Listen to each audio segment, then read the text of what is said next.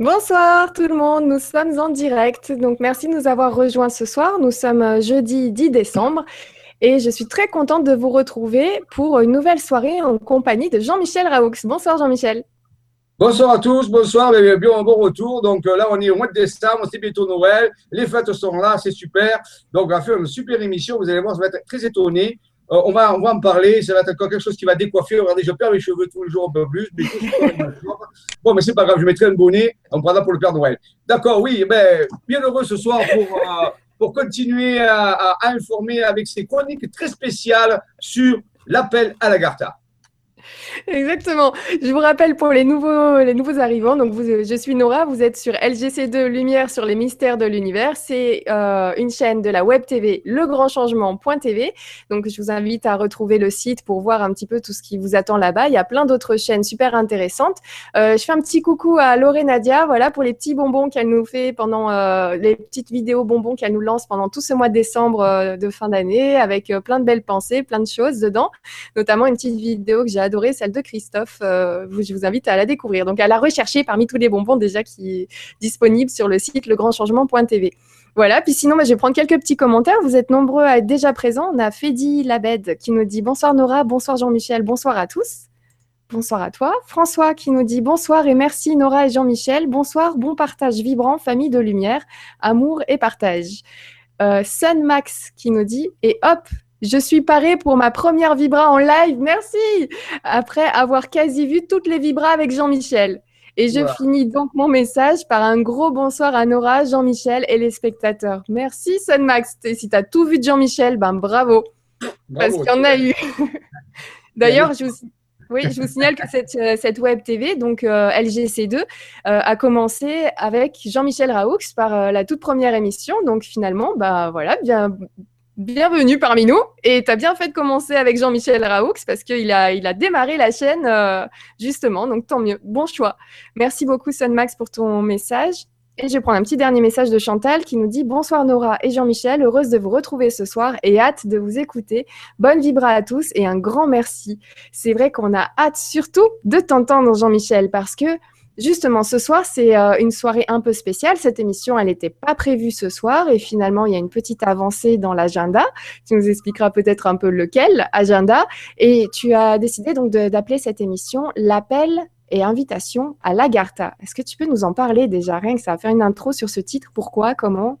Bien voilà, sûr, te... avec plaisir. Donc, vous savez que les chroniques sont réservées à la divulgation séquentielle et raisonnée des découvertes d'un groupe de chercheurs et de trouveurs, parce que c'est bien de chercher, mais trouver, c'est encore mieux. Donc, de trouveurs, donc de personnes que je félicite et que je remercie encore pour leur travail fantastique depuis une quinzaine d'années. Donc, on est en train de divulguer et on avait commencé depuis quelque temps à faire cette divulgation. Et là, les cartes pour montrer les découvertes remontées il y a entre 10 et 15 ans. Donc, on avait encore beaucoup de temps, beaucoup de, mois à, faire des chroniques pour arriver aux dernières révélations. Et chaque, chaque révélation se faisait ensuite encore, il y a encore d'autres révélations qui sont apparues depuis. Puis, vous savez, je travaille avec, euh, avec mon être intérieur, comme les chercheurs de, et comme je l'espère vous-même. Je travaille avec notre intérieur, puis l'esprit, ça s'appelle l'esprit. Mon esprit, m'a dit, écoute, Jean-Michel, c'est bien beau tout ça, mais les chroniques, c'est bien, mais là, les choses c'est pas que ça urge, mais il y a des choses à mettre en place. Et il m'a dit, euh, ce peuple de, de la Garta, dont on a fait la première conférence, euh, la vibra-conférence sur le peuple de la Garta, ses découvertes avec l'amiral Burt, avec euh, ses explorateurs. Bon, certains disent que c'est le secret, le plus puissant secret de la Terre. Encore, vous savez que quand même la Garta est classifiée encore plus que les ovnis. Il hein, faut le savoir que c'est quelque chose qui est encore plus classifié, encore plus secret. Parce que les ovnis, à la mais alors là, imaginez qu'il y a des, des peuples, des, des, millions de personnes qui vivent dans une autre dimension, dans, sous, euh, pas sous notre pied, pas sous nos pieds, parce que c'est pas exactement comme ça, mais quelque part très près de nous, c'est encore plus bizarre que le fait de venir d'ailleurs. Donc, en réalité, c'est encore plus classifié. Alors, donc, euh, cet esprit m'a dit il faut maintenant que tu fasses une entorse chronique, que tu présentes un sujet, quitte à revenir plus tard de façon plus poussé, mais il est essentiel pour ceux qui le désirent d'appeler la venue de ces euh, civilisations de l'intérieur de la Terre, de la, ce qu'on appelle la Terre hollow, euh, Earth, c'est-à-dire la Terre cachée. Donc, euh, il faut faire un appel et, organiser un appel pour qu'ils puissent venir. Sinon, ils ne viendront pas parce qu'ils respectent tout à fait notre libre arbitre. Et s'il n'y a pas des humains, s'il n'y a pas assez d'humains qui les appellent et qui les connaissent un peu mieux parce qu'on ne les connaît pas, ces peuples. Alors, est-ce qu'on peut appeler des gens qu'on ne connaît pas? Je, je, comprends qu'on peut être un peu méfiant, qu'on a des, informations qui parfois sont un peu euh, voilà. Alors, ce soir, on va faire deux informations. Je vous garantis que ce sont des peuples très sympathiques. Vous oubliez tout ce qu'on vous a dit de, négatif. Il faut se concentrer sur le positif. Et vous allez voir, on a des éléments probables là-dessus. Donc, on est en train de monter une opération qui va se dérouler quand? Devinez quand? Et j'ai cherché, j'ai dit, mais quand je vais pouvoir faire, organiser cet appel Cet appel et l'esprit m'a dit, regarde ton calendrier, tu vas trouver. Et là, j'ai dit, mais quel est le meilleur jour? Le meilleur jour, d'après vous, c'est le lundi de Pâques, le jour de la résurrection, puisque c'est la sortie de la terre. C'était pas pas mal, ça, quand même, comme truc. Et donc, j'ai dit, mais c'est le 28 mars. Le 28 mars, ce sera le jour, pas de l'indépendance, comme dirait l'Indépendance Day, mais en réalité, le jour de l'appel de la Garta, pour ceux qui veulent rencontrer ces peuples euh, qui nous ressemblent d'une certaine façon, parce qu'ils ne sont pas si étrangers que ça. Rappelez-vous, c'est les peuples nus de l'Atlantide, de l'Hyperborée, et d'autres qu'on appelle les civilisations oubliées, et donc pour les inviter à venir vers nous et peut-être aussi à nous aider à, à, voilà, à prendre un meilleur chemin, à, prendre, à se redresser et à, à, faire cette transition planétaire. Et vous avez vu qu'actuellement, il y a eu à, Paris le COPS, c'est-à-dire les, les, les, gouvernements s'inquiètent du climat, et ainsi de suite. Donc, quelque part, d'essayer de, de, nous aider euh, comme ils le peuvent et comme on voudrait qu'ils nous aident, si vous voulez, euh, à, à mieux faire. Donc, cette conférence ce soir est pour vous amener des éléments de réflexion pour ceux qui le souhaiteraient. Bien sûr, pour ceux qui le souhaiteraient, il n'y a aucune obligation que le 28 mars 2016 soit le jour de la paix de l'Agartha, le jour de la résurrection, euh, en dehors de toute religion. Hein, ici, c'est vraiment le, le, lundi, euh, on peut dire la résurrection initiatique, si vous voulez, le, la sortie de la terre. Hein, voilà. Donc, en réalité, de ce peuple de l'Agartha, pour ceux qui veulent y participer, et plus ce sera nombreux, se joie de la faire. Alors, ce n'est pas une méditation, hein, c'est simplement un appel, vous verrez, je vous en parlerai un peu.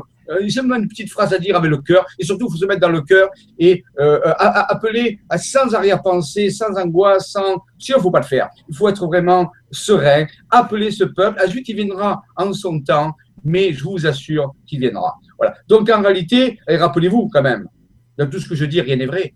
Mais il est possible, il est possible que ceci soit avéré. C'est à vous de le faire vrai. Voilà, Nora.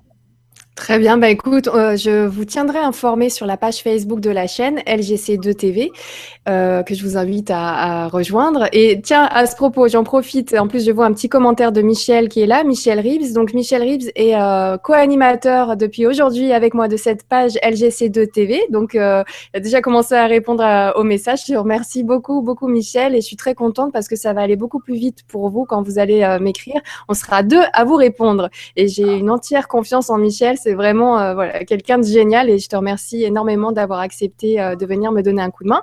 Michel qui est là ce soir et qui nous dit bonne soirée à Jean-Michel qui, en plus d'être un scientifique et une personne en quête de vérité sur les mystères, génial, génial et merci d'exister. Bisous à toi Nora, Michel. Donc, ben, je vous tiendrai au courant, ainsi que Michel, sur la page Facebook de la chaîne de cette rencontre le 28 mars voilà, tu nous tiens informés. Euh, je voulais, oui, donc tu, pourras nous peut-être nous en parler un petit peu plus avec le développement euh, ce soir de, la conférence. Je vais quand même te prendre un petit message supplémentaire de Jocelyne qui te dit Hello, je suis ravie de vous retrouver tous ce soir, tout spécialement Jean-Michel Raoux, mon conteur préféré, avec la présence de notre belle et pétillante Nora. Merci beaucoup. Et vous tous, mes amis, c'est déjà un peu Noël pour moi. Un grand merci et bonne vibra. Merci Jocelyne. c'est vrai, c'est Noël. C'est ça. Au Père, Noël, au Père Noël, il faut faire une émission sur le Père Noël. La, question, c'est est-ce que le Père Noël existe? Ah. alors, peut-être que les réponses ne sont pas celles que vous pensez. Peut-être, qui sait? Et je crois que Jimmy Milieu, que tu aimes bien, avait écrit un livre qui s'appelle Les Légions du Père Noël. Peut-être intéressant à le lire. Les Légions du Père Noël. Rappelez-vous de ce livre, Les Légions du Père Noël. Qui sait? Oui, voilà. Plein de mystères. Tim Belin qui nous dit Ça fait tellement longtemps, Jean-Michel, que tes analyses scientifiques m'ont manqué. C'est vrai que ça faisait un petit moment qu'on ne t'avait pas vu sur, euh, sur LGC2. On, on t'a vu pour les cours par vidéo, mais là, ça fait plaisir de reprendre une conférence en accès libre pour tout le monde. Et euh, bah voilà, bah, bienvenue, Tim, ce soir. Merci de nous avoir rejoints. Merci d'être venu avec Lisa. J'ai vu son commentaire tout à l'heure qui fait sa première vibra ce soir avec nous en direct. Merci beaucoup. Merci de faire passer les messages sur ces conférences en accès complètement libre et gratuit. Donc, euh, n'hésitez pas à faire passer l'info. C'est vrai que je tiens absolument à ce que la chaîne soit gratuite, que les informations puissent passer. En ce qui concerne les cours par vidéo, qu'on va faire, d'ailleurs, on en a une, euh, une émission comme ça. Donc, le cours par vidéo est prévu le 19 décembre avec toi, Jean-Michel. Donc, c'est le cours de module 3. On finit cette première partie euh, pour euh, bah, cette fin d'année. Donc, euh, le cours de Jean-Michel Raoux, vous pouvez le retrouver sur legrandchangement.tv en cliquant sur service et accompagnement.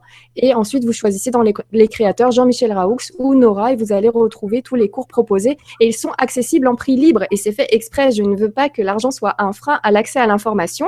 Donc, par contre, le travail est très sérieux de l'autre côté. Donc, je remercie toutes les personnes qui participent à ces cours. Et, et oui, l'information est gratuite sur la chaîne parce qu'il faut vraiment que ces informations passe, c'est important. Et d'ailleurs, ce soir, eh ben, je te remercie, Jean-Michel, de revenir pour nous expliquer un petit peu quel est en détail donc cet appel à l'Agartha. Donc, commençons tout de suite cette soirée et ce partage d'informations. Avec plaisir, Nora, avec plaisir. Donc, je vais faire un partage Je vais essayer de arriver. c'est toujours pour moi une petite gymnastique, mais je vais sûrement y arriver dans un temps. Il faut que je remette ça ici correctement. Ici, je vais là et je vais faire un partage d'écran. Normalement, ça devrait marcher. Je vais te dire ça si ça marche, je vais voir ça arriver. Euh, ah, il ne peut plus, le faire. Ça y est. Ah, ça y est. Voilà. Alors, ici, Lagartin. Alors, je te laisse chercher hein, du coup de ton côté. Je vais, caler la caméra sur moi pendant que tu cherches. D'ailleurs, moi, je cale la caméra sur ces nouvelles couleurs qui viennent d'arriver. J'ai vu qu'il y avait des, petits commentaires. Merci beaucoup. C'est grâce à vous. Oui, ça va. C'est grâce à vous que la couleur est arrivée chez moi. Je vous remercie énormément pour ça. Merci pour votre aide. Et voilà, je fais le partage d'écran. Euh, enfin, je mets la caméra de ton côté. C'est bon, le partage est lancé. Voilà, donc d'habitude, Nora était à noir et blanc, mais elle était à couleur. Bon, c'est bien. Alors, oui, bien sûr, donc je reparlerai de tout ça. Bien sûr, il y a des choses qui vont rester un peu mystérieuses. La F-Force à son visage, le gouvernement synarchique céleste, mais tout ça sera abordé en son temps. Mais euh, tout ça, c'est relié d'une certaine façon, euh, Lagarta, à ces découvertes que nous avons faites. Alors, mythe ou réalité, euh, là, vraiment, on va faire un appel. Donc, pour ceux qui vont faire l'appel, il faut qu'ils passent vraiment dans à la limite dans le jeu de rôle. Hein. On, va rester dans le jeu de rôle vraiment, mais vous savez, dans le jeu de rôle, euh, certains jeux de rôle, on peut s'y euh, s'y mettre dans euh, s'immerger, qu'on dit ça, hein, s'immerger. Mhm. Voilà. Alors, donc, je rappelle bien sûr que euh, nos collaborateurs sont Raymond Spinozzi, qui a, fait, qui a beaucoup donné d'informations euh, à, de nombreux niveaux jusqu'à maintenant sur des choses très intéressantes. Et récemment, il nous a appris, il a eu un contact, euh, il est allé dans un village dans à Fouxanfou, dans le Var, il a eu de nouveau un contact et on y a euh, révélé que dans quelques années, bon, disons des décennies, ben, il y allait voir comme une ascension des des êtres sur la Terre, que la Terre ne serait plus peuplée que par des animaux, et qu'en réalité, euh, euh, ce qui aurait, euh, ce qui aurait ascensionné serait une autre, une autre forme d'humanité qui se reproduirait de façon différente que les humains, sous, sous, forme de, pas d'œufs, mais sous forme de, de qui sera à la fois comme des euh, placentas ou comme des œufs. C'est, on peut dire quelque chose un petit peu hybride. Voilà. Donc des nouvelles informations sont en train d'arriver. Bon, elles concernent le futur, mais euh, nos travaux vont dans ce sens. On a fait des découvertes là-dessus. Et donc, euh, Raymond Spinazzi a un très bon contact maintenant, tous les contacts qu'il a eu se sont avérés. Il y a eu des photos, il y a eu des explications, ainsi de suite. Donc, je le salue ce soir.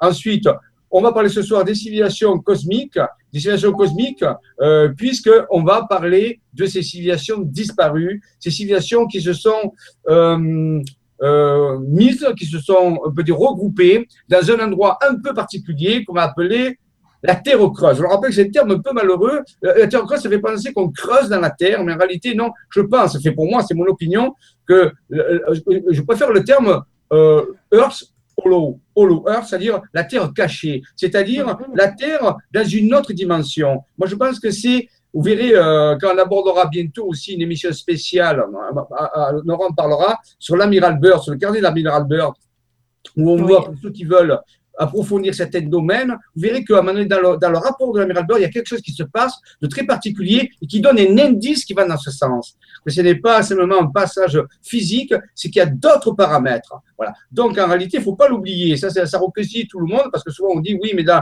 dans la Terre, il y a le magma. En réalité, il peut exister, la mécanique quantique nous le dit, il peut exister plusieurs choses à la fois. Donc, il peut y avoir le magma, mais dans un décalage fréquentiel, ça c'est vraiment important à comprendre, il peut y avoir autre chose. Donc, et on verra qu'en réalité, pour moi, la, Terre cachée, elle est cachée parce qu'elle est dans une dimension différente. Euh, de celle qu'on connaît. Hein, voilà. Donc ça c'est des bon, hein, ça m'accompagne moi-même. Ça c'est pour les avisions. Ça c'est Maxime et Odile. C'est ceux aussi qui, qui, qui vous verrez les cartes de ce soir. Donc ce soir vous verrez des cartes qui ont qui été reçues par Raymond Spinozzi, Maxime, le monsieur, et Odile c'est la guématrie. Elle c'est des informations euh, écrites. Voilà. Ça, ça s'appelle la, la, géographie sacrée et la guématrie. Ce sont des outils qu'on utilise pour faire nos recherches et pour faire nos découvertes avec Raymond, j'avais fait un film vidéo qui s'appelle Les Chroniques d'un contacté. Dessus, il raconte justement avec des extraits et des photos réelles tous ces contacts qu'il a eus. Euh, ça a été progressif. Il faut pas croire qu'on est arrivé comme ça en deux jours. Euh, on a eu euh, beaucoup, beaucoup, ça a mis des années. Et Raymond a beaucoup, beaucoup travaillé pour obtenir ces résultats. Et il a eu des choses probantes, des, des photos, des films, des contacts, et ainsi de suite. Donc voilà, c'est pour vous dire que c'est sérieux. Alors, si vous êtes prêts, on va franchir euh, un vortex, on va franchir une porte, on va passer de l'autre côté du miroir d'Alice au Pays des Merveilles, on rentre dans le mythe, dans le mythe moderne, mais un mythe, ça ne veut pas forcément dire que c'est pas vrai. Un mythe, c'est une version différente des choses. Et c'est l'autre côté de la matrice. Hein. Alors, je vous invite, pour ceux qui le veulent, on passe par ce tunnel et on va aller voir autre chose. Et cette autre chose, il faut partir du principe que la réalité n'est pas unique. On pourrait parler des réalités. La mécanique quantique nous dit qu'il y a une, une, grande quantité de réalités qui se côtoient. Donc ce soir, on passe de notre réalité ordinaire, où les choses sont définies d'une certaine façon, dans une autre réalité qui est aussi réelle que cette réalité que nous vivons, mais qui est légèrement décalée. Alors si vous voulez bien, on va au-delà de l'ancienne matrice. On nous sommes prêts. Vas-y. Non, je disais, nous sommes prêts. Là, je vois les commentaires. Euh, on a hâte. Alors, on va, je vous en parlerai un jour, ce qui s'appelle le Fronard qui pour moi est un espace-temps vivant. Alors on verra que. ah, attends. Oui, vas-y. Juste, euh, je prends, je prends une seconde pour, pour le rappeler, mais si, si vous le voulez, tout ceci est complètement faux. Hein on ah est bien d'accord. Donc là, on se lâche, on se relâche, on y va, on écoute tout ça. Mais si, si ça résonne, si, euh, si ça vous parle très bien, si c'est pas le cas, très bien aussi. Passer une bonne soirée en notre compagnie, euh, voilà, ça suffit. Hein. on va commencer. il, était, il était très longtemps dans la galaxie. Hein il y a très longtemps dans la galaxie ou il y a très longtemps dans le futur. Il y a, ça peut être une phrase. Hein Donc on est là, on raconte une histoire et ceux qui euh, voient d'une certaine façon, vous peuvent croire à l'histoire et ceux qui ne voient pas de cette façon ne croiront pas à l'histoire. Euh, ça n'a pas d'importance. L'essentiel, ce sont les informations qui sont vérifiables à l'intérieur. Hein, voilà. Donc, ici, il faut simplement savoir, et je le développerai plus tard dans d'autres vibras, que pour moi, l'espace-temps n'est pas qu'un espace-temps d'Einstein, avec l'espace et le temps, mais on a une troisième dimension, une autre composante que l'on appelle la psyché ou la conscience. Et j'appellerais ça le fronard, c'est-à-dire un espace-temps vivant qui est vivant lui-même, ou qui éclaire la conscience. Et moi, je vais vous parler de ce espace-temps vivant ce soir. C'est-à-dire, on, on, franchit, si on le veut, une dimension, on va au-delà d'Einstein, on va dans une nouvelle conception. Et cette conception n'est pas si ésotérique que ça, puisque actuellement des savants, des scientifiques commencent à en parler. Moi, j'ai vu des vidéos sur YouTube qui évoquent que l'univers est vivant donc, et scientifique, hein, je ne vous parle pas de, choses ésotériques. Donc, en réalité, ce n'est pas, euh, pas quelque chose de si euh, exceptionnel. Alors, voilà, vous voyez, vous avez un exemple ici, je commence à montrer. J'y reviendrai plus tard hein, sur ces cartes, une, euh, une par une, parce qu'elles sont très longues à expliquer. C'est vraiment pour vous montrer que ici, j'ai mon ami Alain, qui est un ingénieur, quelqu'un qui est très qui est très carré, on peut dire, hein, euh, vraiment dans, son travail, qui qui travaille très précisément et qui a mis, euh, qui a mis pas mal de temps pour arriver à relier des commanderies en, dans le sud de la France, des commanderies templières, vous voyez. Il les a reliées, guidées par son être intérieur, et vous voyez le schéma que ça a donné. Ça a donné un schéma extraordinaire en tout. Euh, sauf le petit schéma qui est en bas en couleur, ça c'est Raymond Spinozzi. Mais sinon, l'ensemble, c'est Alain. Et là-dedans, il y a une histoire qui est racontée. On raconte une histoire. On peut voir des, des, des schémas, on peut voir des, des, géométries, on peut voir des symboles, mais ça raconte une histoire. Et un jour, je vous raconterai cette histoire. Vous verrez, elle est absolument incroyable. Et elle est vérifiable à 100% puisque c'est fait par des commanderies templières. C'est en reliant des châteaux et des commanderies templières qu'Alain a pu faire apparaître ce schéma dans le sud de la France. Alors ça pose des questions sur le savoir des Templiers ou le savoir des anciens ordres initiatiques qu'on pense assez primitifs, puisque c'était le XIIIe siècle, ainsi de suite. Eh bien, il faut savoir qu'en réalité, il, y a d'autres réalités, que les choses ne sont pas aussi simples qu'on pense. Ce schéma le montre. Donc, c'est un petit exemple de ce qu'on peut faire lorsqu'on est guidé par son être intérieur. Alors, euh, on va faire comme Jean, vous savez, dans l'Apocalypse de Jean, m'a donné Jean dit, Jean l'évangéliste, hein, le préféré de Jésus, comme on dit dans les évangiles, il dit Je vis un ciel nouveau et une nouvelle terre. Et on va faire comme ça, nous on va voir, on va se projeter dans le futur et on va voir la terre, non pas comme elle est, mais comme on voudrait qu'elle soit. C'est-à-dire une terre merveilleuse, un lever de terre. Vous voyez, on va voir un lever de terre à partir d'une autre terre. Un petit peu comme cette jeune fille qui est là, qui, qui fait apparaître cette terre et qui la, qui la visualise. Eh bien, je vous demande ce soir de, de rentrer dans ce rêve, de cette vision. Non pas voir les choses telles que vous les voyez d'habitude, mais comme vous voudriez les voir. Rentrer dans ce rêve. Voilà. Eh, parce que vous avez le cheval Pégase qui est en haut, là, le cheval qui, de la liberté qui est là, et c'est le printemps. Alors voilà, on y va. Peut-être, peut-être que dans le futur, une nouvelle humanité nous suivra. Vous savez, l'homo sapiens n'est pas éternel. Hein. Il ne faut pas croire que l'homo sapiens euh, euh, risque d'être éternel. Il peut être remplacé. C'est arrivé déjà plusieurs fois. Donc peut-être qu'une nouvelle humanité viendra un jour et euh, prendra notre suite et peut-être qu'elle sera différente de nous. Il faut accepter. On est dans une nouvelle histoire. Donc acceptons qu'un jour, une nouvelle humanité. Vous voyez, c'est ce crop circle qui est apparu dans le nord de l'Europe, je crois que c'est plus ici en Suède ou en Norvège, et on voit ici un homme métamorphosé qui se métamorphose, hein, euh, un homme à, travers un papillon, si vous voulez. C'est le symbole de la métamorphose. Ça veut dire peut-être que ça annonce quelque chose qui va qui va métamorphoser l'homme et la femme, qui vont l'amener à un nouvel état, un nouvel état beaucoup plus accompli. Voilà. Donc ça, c'est une hypothèse, pourquoi pas, les choses sont là, sont en route. Quand est-ce qu'il n'y a pas de date? Il faut simplement accepter le fait. Donc, bien sûr, tout ceci est relié à des événements cosmiques, les anciens le savaient. Nous avons perdu notre façon de lire euh, les astres, nous avons perdu beaucoup de connaissances. Les anciens regardaient beaucoup les étoiles, comprenaient beaucoup de choses que nous avons perdues parce que nous ne vivons pas sur le même type de calendrier. Hein. Notre planning est plutôt relié à notre vie euh, de travail, notre vie de loisir, alors que les anciens avaient une connaissance approfondie du cosmos et des lois universelles. Et eh bien ça, ça leur permettrait de voir, de faire des prophéties, mais en réalité qui n'étaient pas des prophéties d'oracle, mais simplement des prévisions. Et ils nous ont tous annoncé qu'il y aurait des phénomènes qui, allaient se produire sur des phénomènes naturels du cosmos, mais que nous n'avons pas, nous, malgré notre science, encore à admettre. Parce que nous n'avons pas assez de recul. Parce que notre science est, est jeune, elle a moins de 100 ans. Il faut savoir qu'il y a euh, la théorie de la relativité d'Einstein, c'est 1905 quand même. Donc c'est pas si vieux que ça, ça 110 ans. Donc en réalité, notre science est jeune et celle des anciens était beaucoup plus était différente, était beaucoup plus compliquée. Donc ils nous ont dit qu'il y avait que l'univers avait des lois, avait des phénomènes cycliques. Et pour l'instant, on n'arrive pas à, en envisager, mais je vous garantis que ils avaient raison, ils ont une sagesse, ces anciens. Donc, il va y avoir des événements et on va les dire qu'ils vont être tous bénéfiques, ils vont être pour le mieux. Voilà on ne va pas les définir ce que c'est pour l'instant aujourd'hui, parce qu'on a, c'est pas le séminaire pour ça, mais on sait qu'il y a des événements.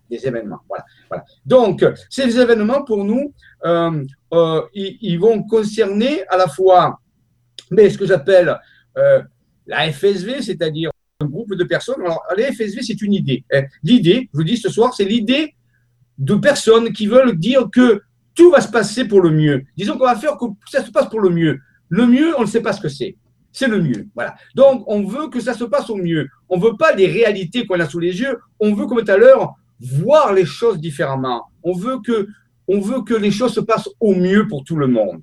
Et on verra, on fera de notre mieux. Ça, c'est donc la FSV, c'est une idée qui est partagée. Hein. Je rappelle, c'est pas un groupement. Hein. Il n'y a, rien du tout derrière. Il y a seulement une idée que des gens partagent et qui se mettent au service pour que ça se passe au mieux. Et le mieux évolue tous les jours. Voilà. Ensuite, derrière ça, on a découvert dans nos recherches que, je vous l'ai dit tout à l'heure, euh, nous, euh, nous œuvrons, nous œuvrons dans cette approche avec deux structures. Une structure qui est intraterrestre, c'est-à-dire qui est dans les dimensions intérieures de la Terre. Ce sont les anciennes humanités qui se sont réfugiées là et qui ont évolué de façon différente. Donc, elles sont différentes maintenant de l'Homo sapiens. Euh, donc, elles vont, mais elles vont obligatoirement venir un jour rejoindre l'Homo sapiens. Il va y avoir une rencontre Donc, euh, ils sont là, on est en train de redécouvrir leur existence. Les anciens connaissaient cette histoire, il n'y a aucun problème, les, anciens savaient leur existence. Les Indiens Hopi, euh, beaucoup de traditions en parlent, euh, c'est dans les légendes de beaucoup de peuples, et les légendes, ce pas des fadaises, c'est des choses qui sont réelles. Donc, en réalité, ils savent qu'ils existent. Alors, c'est un peu que l'homme moderne qui a oublié ça. Lui, il tombe toujours des nues, il se dit, ouais, c'est pas possible. Alors que tous les anciens et les peuples qu'on appelle premiers, les cultures premières actuellement, savent exactement ça. Ils ne doutent pas de ça. Alors, voilà, on n'est pas un des primitifs, mais en réalité, je pense qu'il faut se poser euh, des questions sur nous. Voilà. Donc, on va travailler avec euh, ce qu'on appelle, alors, ce peuple terrestre s'appelle l'Agartha, c'est le nom qu'on y a donné. Hein. on l'appelle depuis toujours l'Agartha. C'est très, très bien connu en Inde, hein, dans, les plateaux de l'Himalaya, euh, au Tibet. Euh, le Dalai Lama, il connaît ça. Hein, et les moines bouddhistes connaissent ça. là-bas, au Népal, on connaît ça. c'est connu. Voilà. surtout, c'est connu dans l'Asie, on peut dire. L'Asie et l'Inde. En Europe, c'est moins connu. C'est connu pour les anciens, mais le peuple euh, récent a oublié ça. Et nous travaillons aussi avec une deuxième, euh, on peut dire collectif, parce que la Garta, c'est un collectif de civilisation, hein, puisqu'elle a plusieurs. Et on travaille aussi avec un collectif qui, lui, euh, vient des étoiles. On, l'appelait le peuple des étoiles. Alors, le collectif des étoiles, on l'appelle le peuple des étoiles. Il porte aussi un nom qui s'appelle Xil. On en reparlera de ça une autre fois. Hein. Je vous dis simplement pour l'information qui s'appelle l'Exil. C'est un, collectif euh, euh, du peuple des étoiles bienveillant, bien sûr, hein, qui, qui, qui, qui, nous respecte vraiment. Et euh, l'autre aussi, c'est le collectif de l'Agartha. L'Agartha, c'est aussi un collectif. Donc, vous voyez, on travaille avec des collectifs. Et le troisième collectif, bien sûr, c'est la force en visage, qui représente ici par un cœur. Donc, c'est un collectif aussi de personnes. Vous voyez, c'est que des collectifs. Pourquoi? Parce que nous rentrons dans l'ère du verso. L'ère du verso est un signe d'air et c'est un signe de collectif.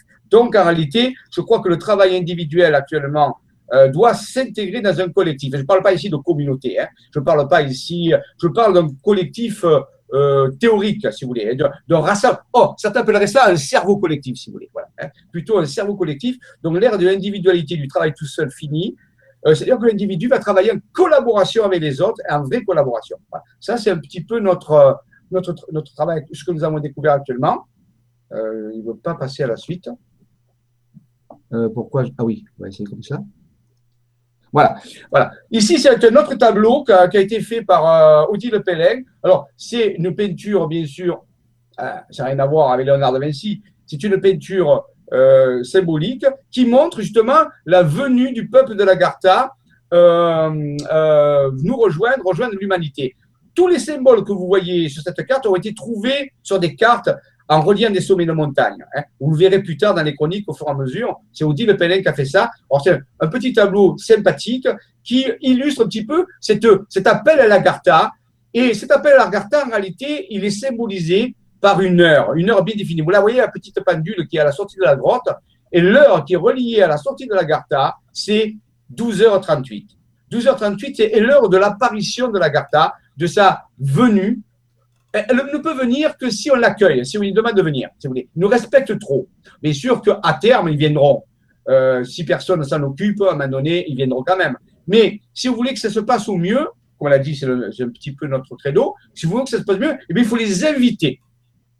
Ensuite, ils viendront comme ils voudront. Mais on les invite, on leur dit qu'ils sont les bienvenus. Savez, on lance une invitation à, des gens, ça arrive, les gens intéressent puis ensuite, euh, on organise plus tard euh, la fête ou l'événement. Et eh bien là, on les invite. Donc le 28 mars 2016, c'est l'invitation au peuple de la Garta euh, qui va venir nous. Alors, il ne faut pas se préoccuper comment ils vont venir, comment ils sont pour les stars. Non, on lance une invitation pour qu'ils viennent nous aider. Voilà, qu'ils viennent nous aider. donc, ça, c'est le tableau qui représente un petit peu ce phénomène. Ici, bon, Cérémo Spinozzi, on rappelle qu'on avait trouvé des tuiles, beaucoup de tuiles euh, archéologiques qui, et qui, qui, annonçaient un petit peu toutes ces découvertes, puisque ces tuiles étaient souvent enterrées. Donc, vous voyez, c'était dans la terre. Donc, les messages de ces tuiles, certains vont euh, euh, faire allusion à, à, ce peuple de la Gartha. Rappelons-nous que Raymond avait trouvé ces, fameuses cartes en reliant ici des montagnes, des montagnes et des villes entre elles, et ça fait ce qu'on appelle des matrices. Et tout ceci, on s'est posé la question, mais qu'est-ce que c'est? Eh plus tard, on a compris que c'était en réalité euh, une, forme de manifestation de, structures cachées, de la terre cachée tout à l'heure. On peut dire, alors est-ce que c'est l'Agartha Pas forcément, mais c'est relié d'une certaine façon à Donc c'est comme s'il y avait une présence de la géométrie, une terre cachée, une portion de la terre qui était cachée et qu'on pouvait mettre en évidence en reliant des points d'une carte d'une certaine façon selon une vision. Voilà. C'est comme si on révélait ce qui est caché. Mais je ne veux pas dire que ça, c'est les cités de la Gartha. Je dis que c'est un dessin, ce qu'on appelle des matrices géoquantiques, qui peuvent euh, euh, faire penser qu'il y a des choses cachées, qui sont sous nos yeux, puisque euh, bien sûr, si on regarde une carte, les points y sont, mais le, tant qu'on ne les a pas reliés d'une certaine façon, eh bien, on les voit pas. Donc, en réalité, ça veut dire que la Gartha, c'est comme si elle était là, mais on ne la voit pas. Euh, euh, un maître avait dit ils ont des yeux, mais ils ne voient pas, ils ont des oreilles, mais n'entendent pas. Ce principe est encore, encore je crois, très d'actualité. Nous avons des yeux, mais nous ne sommes pas capables de voir au-delà des choses. Il va falloir s'habituer à, à voir différemment. Et, ils nous ont dit ça, euh, on a un peu des contacts avec eux, ils nous ont dit, tant que vous n'arrivez pas à changer votre cerveau, tant que vous n'arrivez pas votre façon de voir les choses, vous aurez du mal à nous voir. Alors c'est valable à la fois pour les peuples de la Gartha, mais aussi pour les peuples des étoiles. Hein. C'est clair. Il faut que nous changions la façon dont notre cerveau fonctionne. D'abord, un, il faut avoir envie de les voir. Et deux, travailler sur soi pour modifier le fonctionnement de son cerveau. Alors, bien sûr, vous dire comment on fait ça, on a des outils, on en parlera, vous verrez, je ne vais rien vous cacher, mais ça se fera séquentiellement. Là, je vous en parle euh, de façon globale. Ici, donc, on a des cartes. Alors, voilà, quelques-unes. Vous voyez, toutes ces cartes représentent, veut dire, cette terre cachée, cette euh, Hollow Earth, c'est-à-dire cette terre de l'Agartha. C'est une façon de la représenter. Alors, c'est pas exactement l'Agartha, mais c'est comme l'Agartha. C'est pour vous donner une idée. Vous voyez, c'est des cartes gigantesques qui sont reliées par des sommets de montagne. Ce sont des matrices et ça, c'est caché, c'est là, mais ça peut se révéler pour celui qui a des yeux pour voir et des oreilles pour entendre de façon différente. Voilà. Vous voyez? Voilà. Donc, pour montrer. Alors, ici, il y en a à peu près 200 euh, comme ça, de matrices sur la France entière qui montrent cette forme de géométrie fractale, cette géométrie très particulière, cette géométrie euh, énergétique, parce qu'il y a de l'énergie. C'est quelque chose d'étrange. C'est comme on disait, voyez, voyez le carte, et eh bien derrière cette carte, il y a eu autre chose. Il y a un schéma caché. Il y a un, euh, un message caché, un message crypté. Et eh bien, si votre cerveau est différent, on peut dire que le cerveau de Raymond euh, est différent parce qu'il voit des choses que la plupart des gens ne voient pas. Mais, mais je crois que tout le monde peut obtenir ces choses-là en, se reliant à son être intérieur. Euh, parce que Raymond travaille avec son intérieur. C'est comme l'être intérieur, si vous voulez, euh, permet de voir des choses que habituellement on ne peut pas voir avec nos yeux de chair. Voilà pourquoi la carte n'est pas vide. Voilà, hein, donc, je vous montre. Voilà, je vous, montre différentes cartes pour vous dire qu'il y en a différentes. Ici, c'est comme un cube en perspective. Hein. Voilà. Vous voyez, les cartes sont très complexes. C'est sur la région du sud-ouest, du côté de Rennes-le-Château, euh, en pays Qatar aussi. Voilà, vous voyez. Donc, c'est des cartes. Bon, on, en reparlera en détail plus tard. Hein. Donc, pour vous dire que ça existe, euh, que ces matrices existent, sont là. Là, je vous rappelle autrefois, j'en avais parlé, euh, c'était des constellations qui apparaissaient. C'était pour relier au phénomène de l'avion qui s'était craché, l'Airbus qui s'était craché euh, dans, les chaînes des Alpes.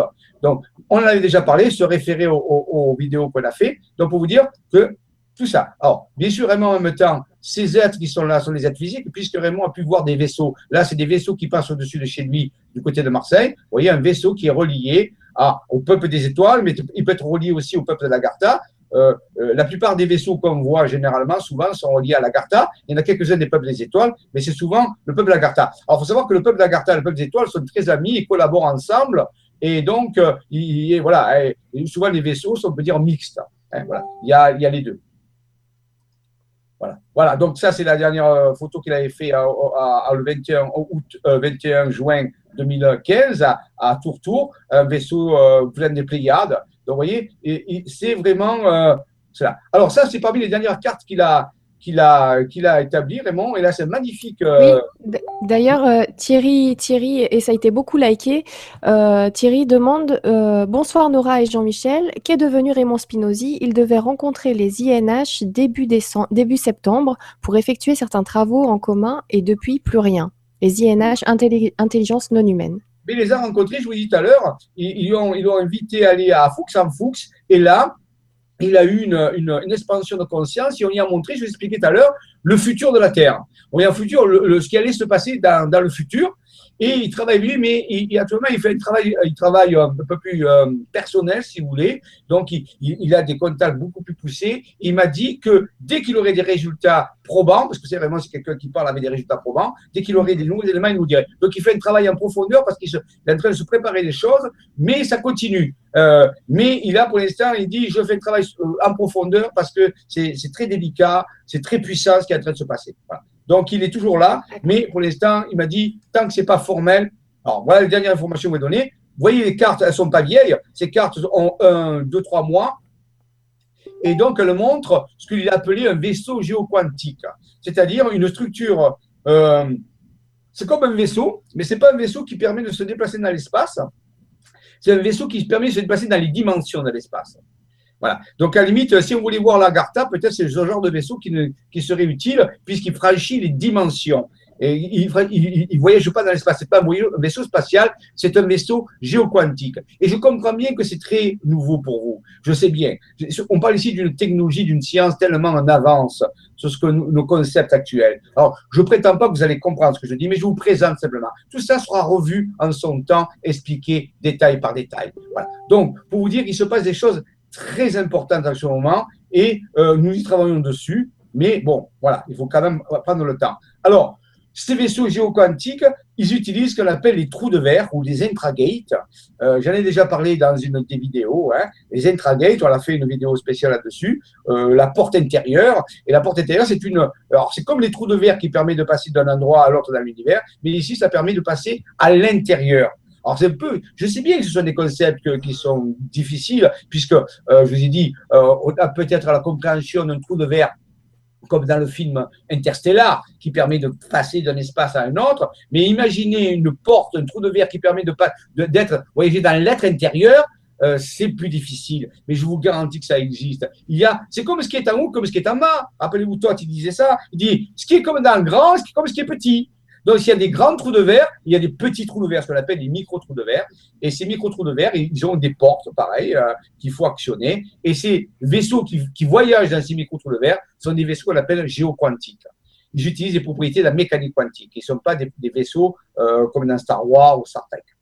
Donc, pour vous dire, c'est ça. Alors, euh, il faut s'habituer à ces technologies, parce que ces technologies, voilà, hein, ce que sont les, trous de verre, ces technologies, eh bien, lorsque les, les, les extraterrestres, la Garta va venir, ils vont nous parler de ça. Bien sûr, ils, sont très avancés, ils sont beaucoup plus en avance que nous là-dessus, parce qu'ils ont, pu vivre euh, dans la dimension intérieure de la Terre, on peut dire euh, cachés et euh, ayant moins de au contact avec les, événements de la surface. la surface, il y a eu des guerres, il y a eu des tempêtes, il y a eu des cataclysmes, alors que dans la terre intérieure, il n'y a pas tout ça. C'est un, on peut dire c'est beaucoup plus confiné, beaucoup plus euh, euh, protégé. Et en plus, eux, ils étaient en paix. Ils n'ont pas fait la guerre. Donc, ça, a été très favorable à leur évolution. C'est-à-dire que les peuples intérieurs de la, Terre sont beaucoup plus en avance que les peuples de la surface, c'est clair. Donc, euh, je ne parle même pas des, étoiles, hein, mais ici je parle des, êtres intérieurs. Voilà. Donc, quand ils vont venir, ils vont nous donner des informations extrêmement avancées. Donc, la question, c'est que, voilà, il va falloir qu'on se mette à,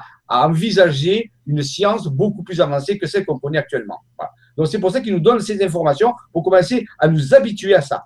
Hein, voilà. Donc ici, voilà, hein, le, l'exemple de, ce qu'on appelle, c'est scientifique, hein, l'utilisation d'un trou de verre pour passer d'un espace à l'autre. Alors il existe ce type de trou de verre pour passer de la surface de la Terre à l'intraterre, c'est-à-dire dans les dimensions où se trouvent les agarciens. Il y a les mêmes trous.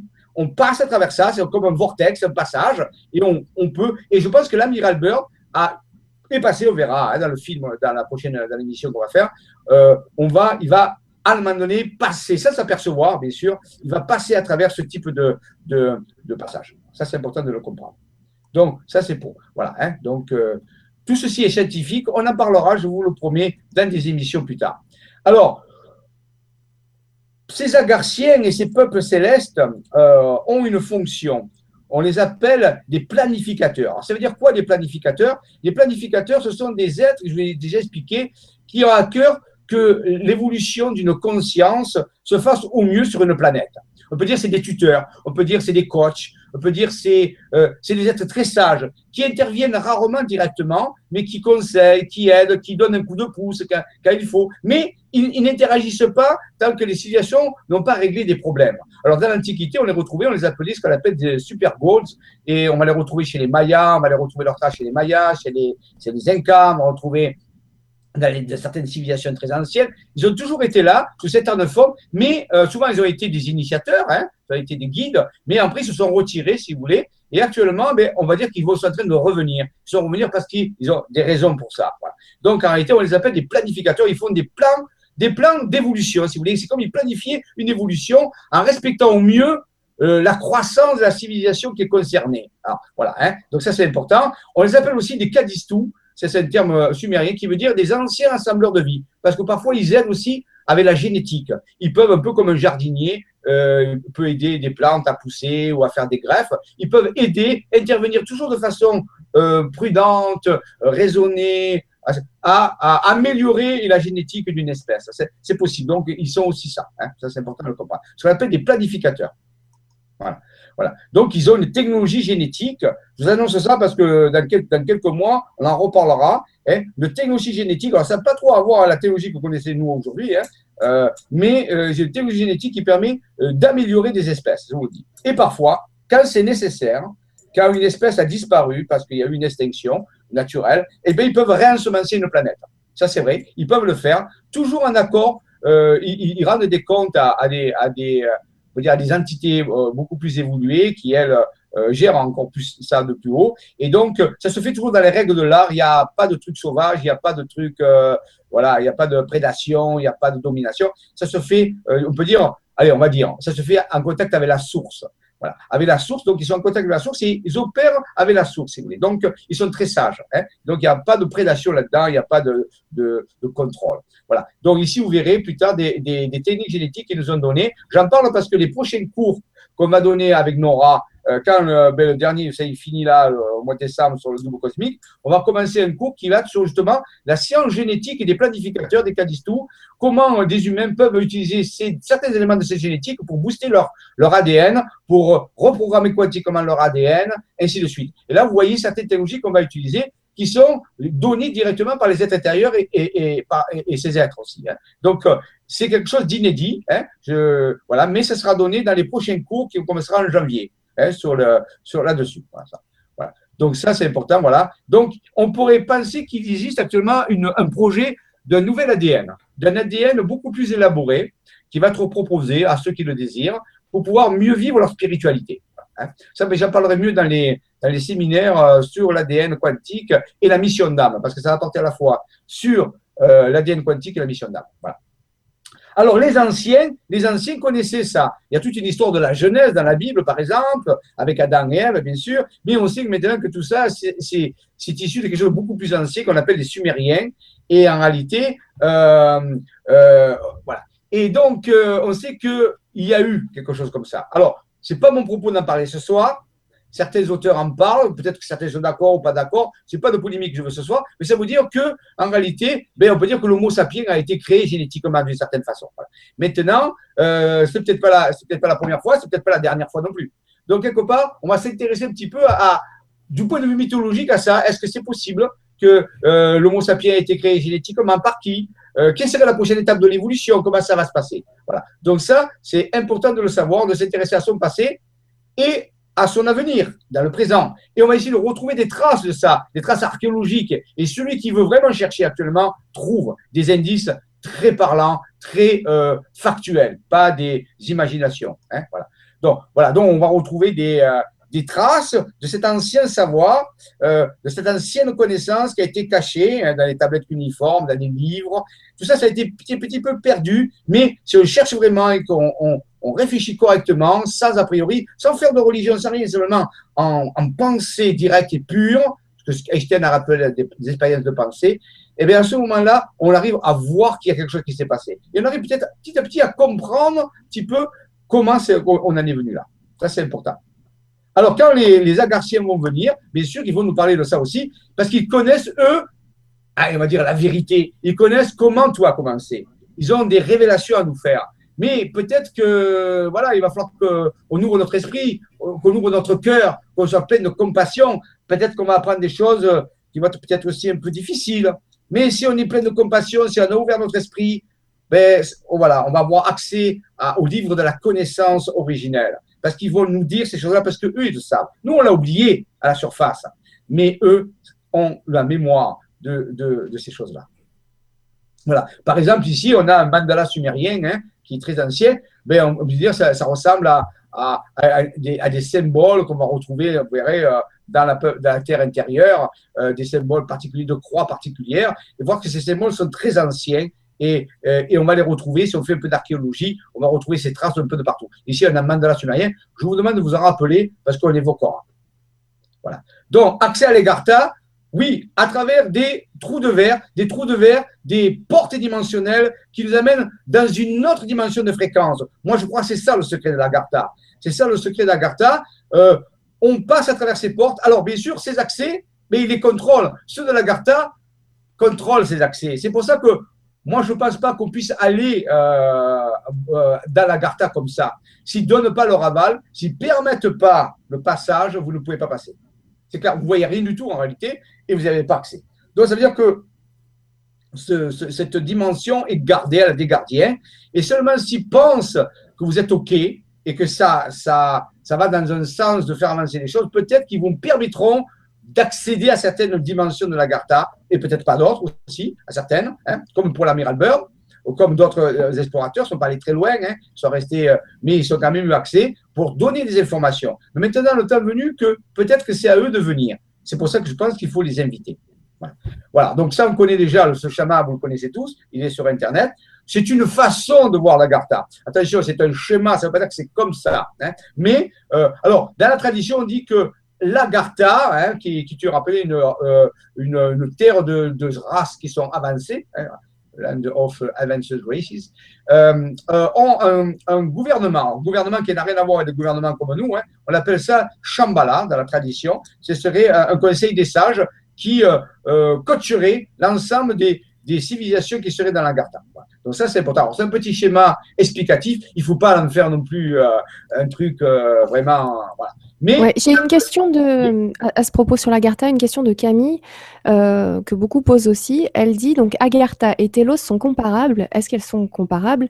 Sur quel plan se situe Agartha selon vous, Jean-Michel? Merci pour cette belle aventure partagée, Camille. Camille, Camille. Alors Camille, euh, euh, tout simplement, Telos c'est Mu, c'est la terre de Mu. Et l'Agartha, c'est le terme complet de toutes les civilisations de l'intraterre. Donc ça veut dire que Telos, qui est une ville de la civilisation de Mu, qui fait partie du collectif de l'Agartha. Dans, dans l'Agartha, vous avez Mu, avec Telos, qui est une des villes. Une des villes, ben, il y en a d'autres.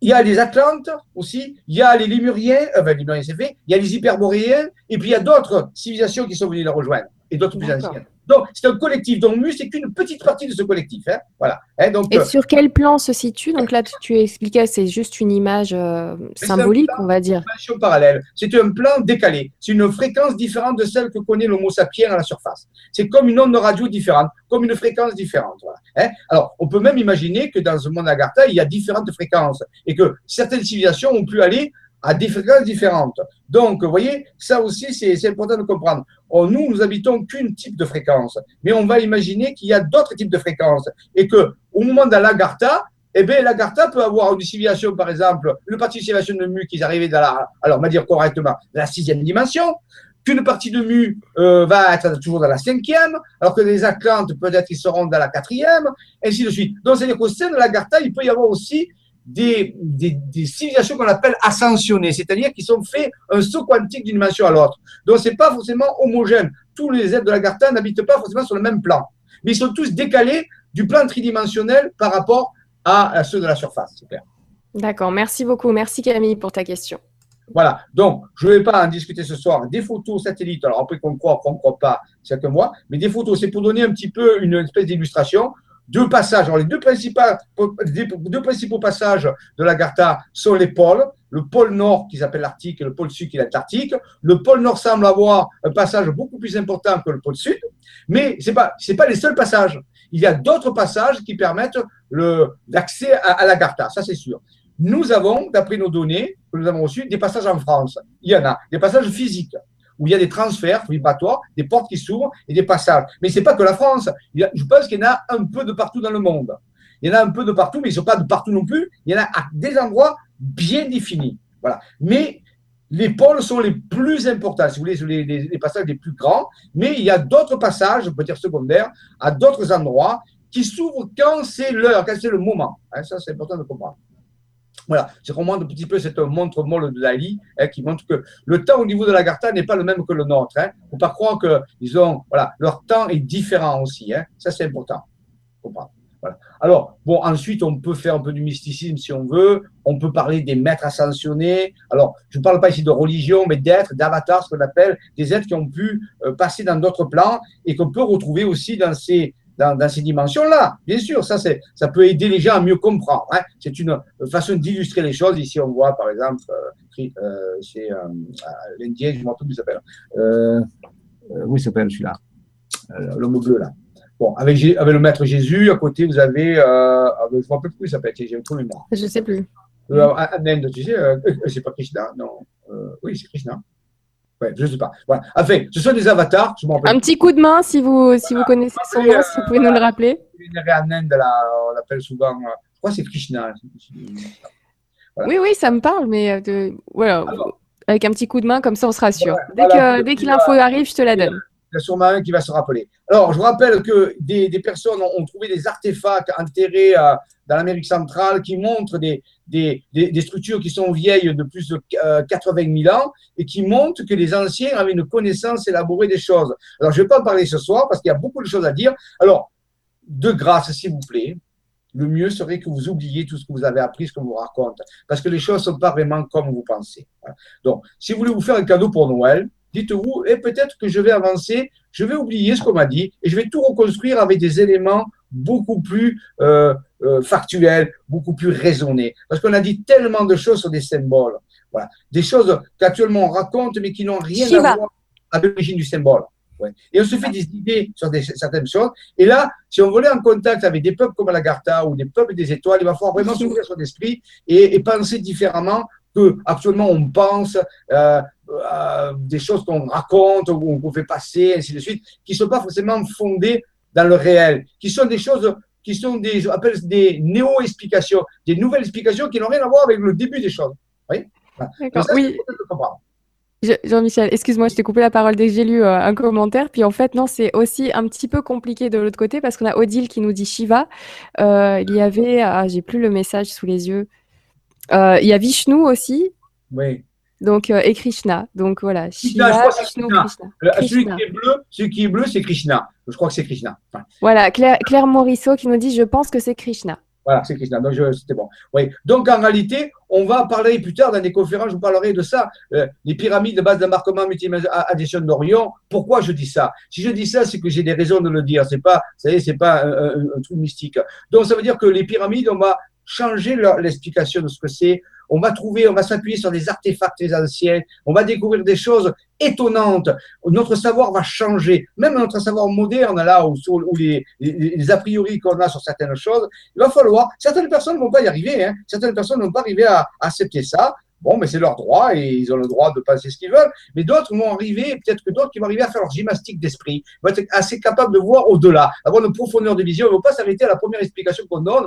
Ils vont capables. Et ceux-là vont pouvoir échanger avec les civilisations plus avancées. Parce que les civilisations avancées, quand ils vont arriver, vont raconter certaines choses, eh bien, vous dire, mais c'est pas ce que je crois.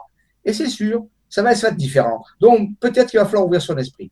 Donc, c'est pour ça que je montre ces choses-là, ça les expliquer. Vous voyez, on a des cartes, tout ça, vous les verrez plus tard. Je vous expliquerai, je vous jure, euh, étape par étape, tout ce que c'est colossal ce qui a, en train de se passer. Vous pouvez même pas imaginer euh, ce qui est en train de, s'opérer actuellement en France et ailleurs. Donc, il y a des schémas, tous factuels, tout vérifiable à 100%. Et tout ça, c'est donné par des civilisations très avancées et par les êtres intérieurs. Donc, vous voyez, on peut dire que l'Agartha, c'est une première avancée. On peut dire que l'Agartha, alors, je ne veux pas trop m'avancer, rappelez-vous, hein, je vous dis, allez, on va dire des hypothèses. Peut-être que les premières civilisations qu'on va rencontrer, ça va pas être des extraterrestres ou des peuples des étoiles. Peut-être que la première qu'on va rencontrer, c'est ceux de la, Terre intérieure qui serait le plus logique. Ce serait le plus logique. Mais vous en faites pas. Je crois qu'ils sont très, très étranges aussi. Ils ont beaucoup de choses à vous dire. Et peut-être qu'après, ils seront suivis de peu, de pas très loin, par les êtres des étoiles, parce qu'ils travaillent ensemble en réalité. Donc en réalité, je pense que les premiers qu'on va rencontrer, c'est pas les extraterrestres.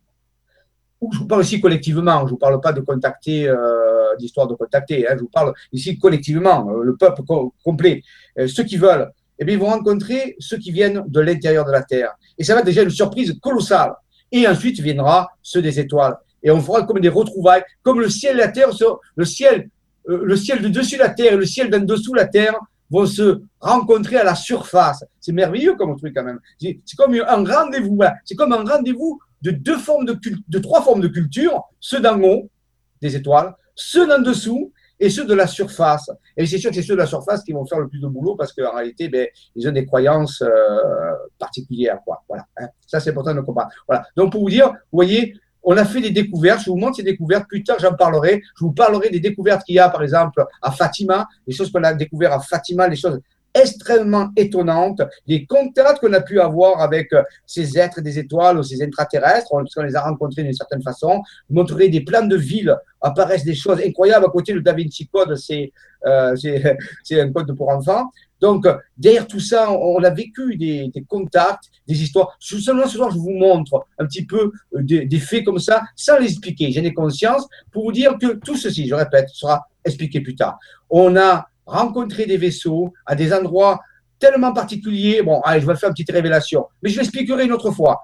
On a rencontré une base, une base, hein, une base, euh, on peut dire, on appelle ça des bases intrados, c'est-à-dire où il y a des intraterrestres et des extraterrestres qui co-gèrent les bases. Oui, ils les co-gèrent ensemble, travaillent ensemble, parce qu'ils travaillent ensemble. Eh bien, vous savez où? Et moi, le premier, j'ai été extrêmement surpris, je ne m'y attendais jamais. Jamais je pensais que ce serait là, à Fatima.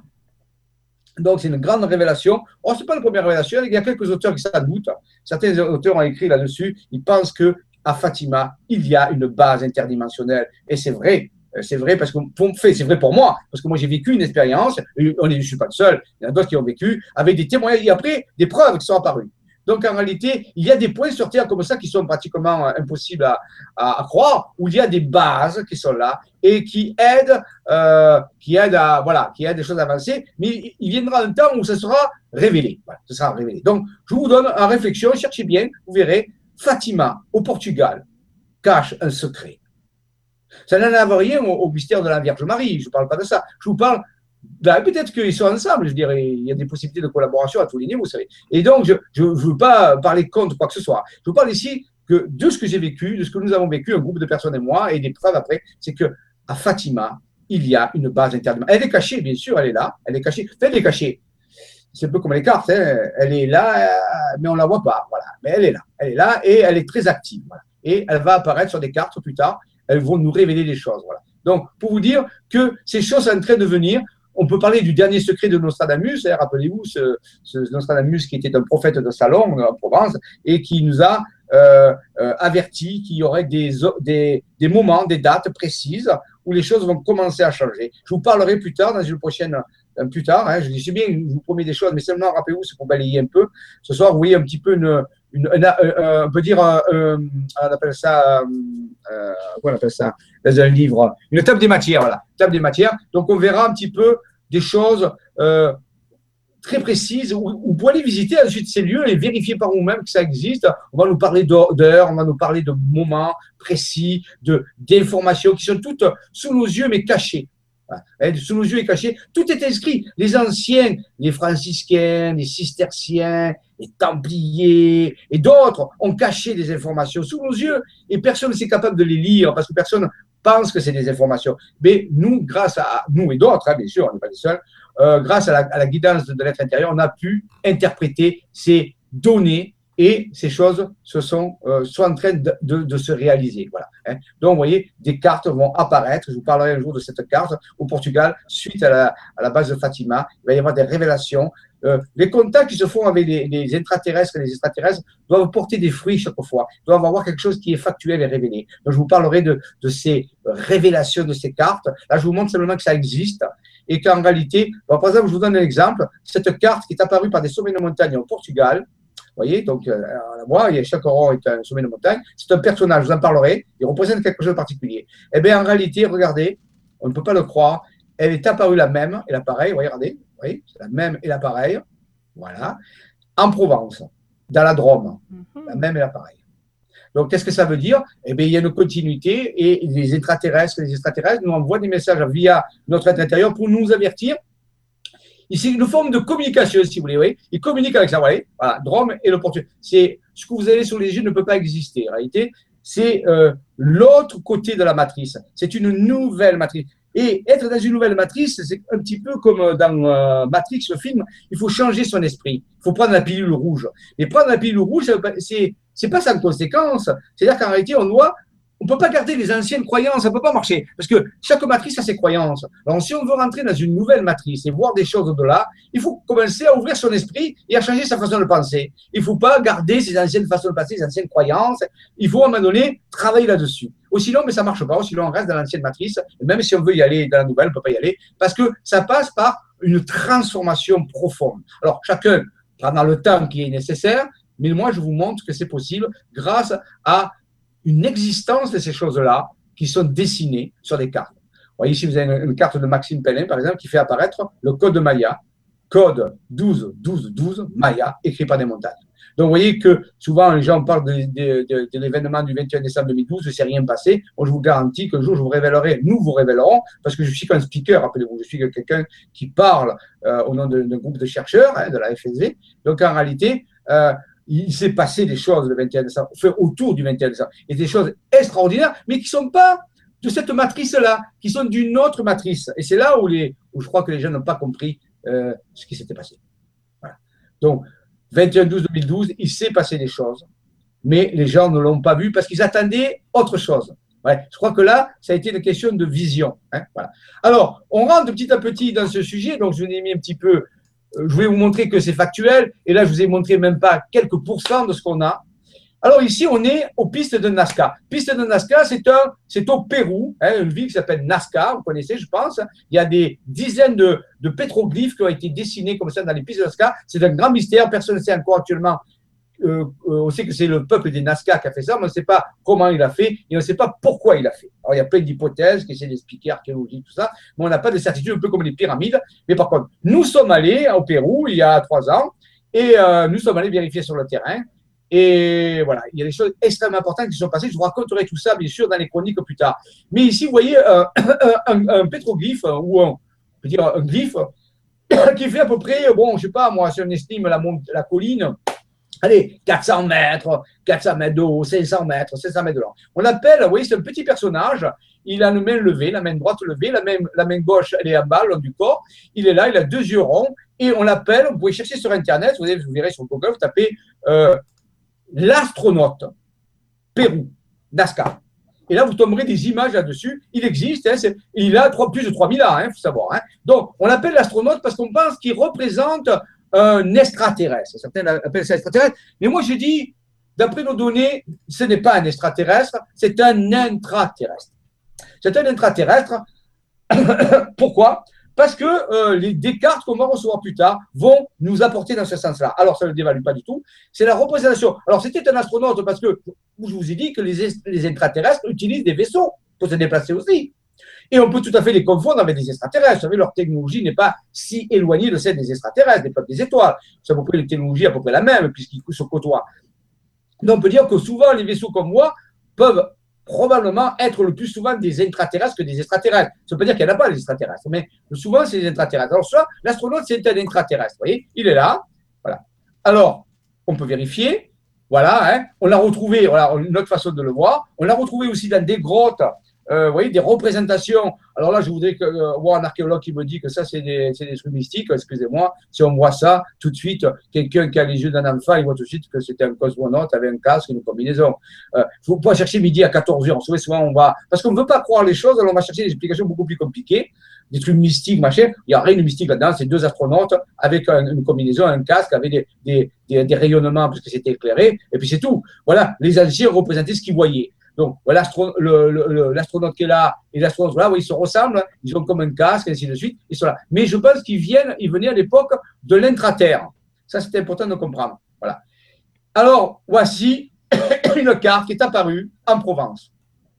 Dans le sud de la France, dans les Alpes de Haute-Provence, ici on est dans Je vous ai mis le petit, euh, le petit euh, symbole ici euh, des Nazca. Regardez en reliant des sommets de montagne ce que Maxime Pellin, en étant guidé par son traiteur, a fait apparaître. Est-ce que vous voyez ça? Moi, quand j'ai vu ça, je suis tombé par terre. J'ai dit, c'est pas possible. C'est le même et le pareil. Il a tous les chaussures les mêmes.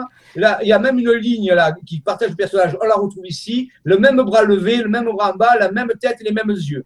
Alors seulement qu'on a rajouté ici, c'est le, sourire et le nez. Mais sinon, c'est le même. Ah, en France, en Provence, avec des montagnes. Alors bien sûr, il ne fait pas 300 mètres de haut. Il fait, si je mesure à peu près la distance, allez, il doit faire 80, 90 km de long. Sur à peu près, allez, je sais pas, 20, 25, 30 km de large. Alors, ce n'est pas la même dimension. Là, c'est au Nazca. C'est fait par le peuple des Nazca il y a 3000 ans. Et ça, c'est fait par qui? Des montagnes. Chaque point ici est une montagne. Il y en a plein de partout. Vous il y en a partout. Tac, tac, tac. On ne peut pas dire que c'est aléatoire. Il n'y a qu'à suivre le parcours. Donc, quand Maxime a dessiné ça, j'ai dit, c'est au retour du Pérou, bien sûr, en même temps au du Pérou. Là, j'ai été carrément euh, halluciné. J'ai dit, c'est pas vrai, je ne le crois pas un peu comme Luke Skywalker avec euh, Maître Yoda quand, il dit je ne peux pas le croire. Donc en réalité, j'ai dit mais c'est incroyable. Pourquoi, pourquoi on a en France l'astronaute qui est le seul représentation sur Terre au Nazca euh, d'un pétroglyphe?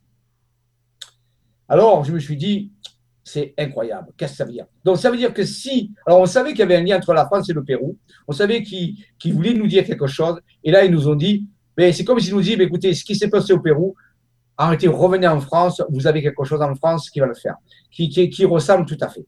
Alors, je vous dis, il y a une analogie, c'est clair, il n'y a aucun problème, on ne peut pas se tromper. Alors, je ne sais pas si on peut agrandir, on peut ici, je ne sais pas si on peut agrandir, voilà. Euh. Bah, là, là tu as changé d'image, ouais. Oui, j'ai changé d'image.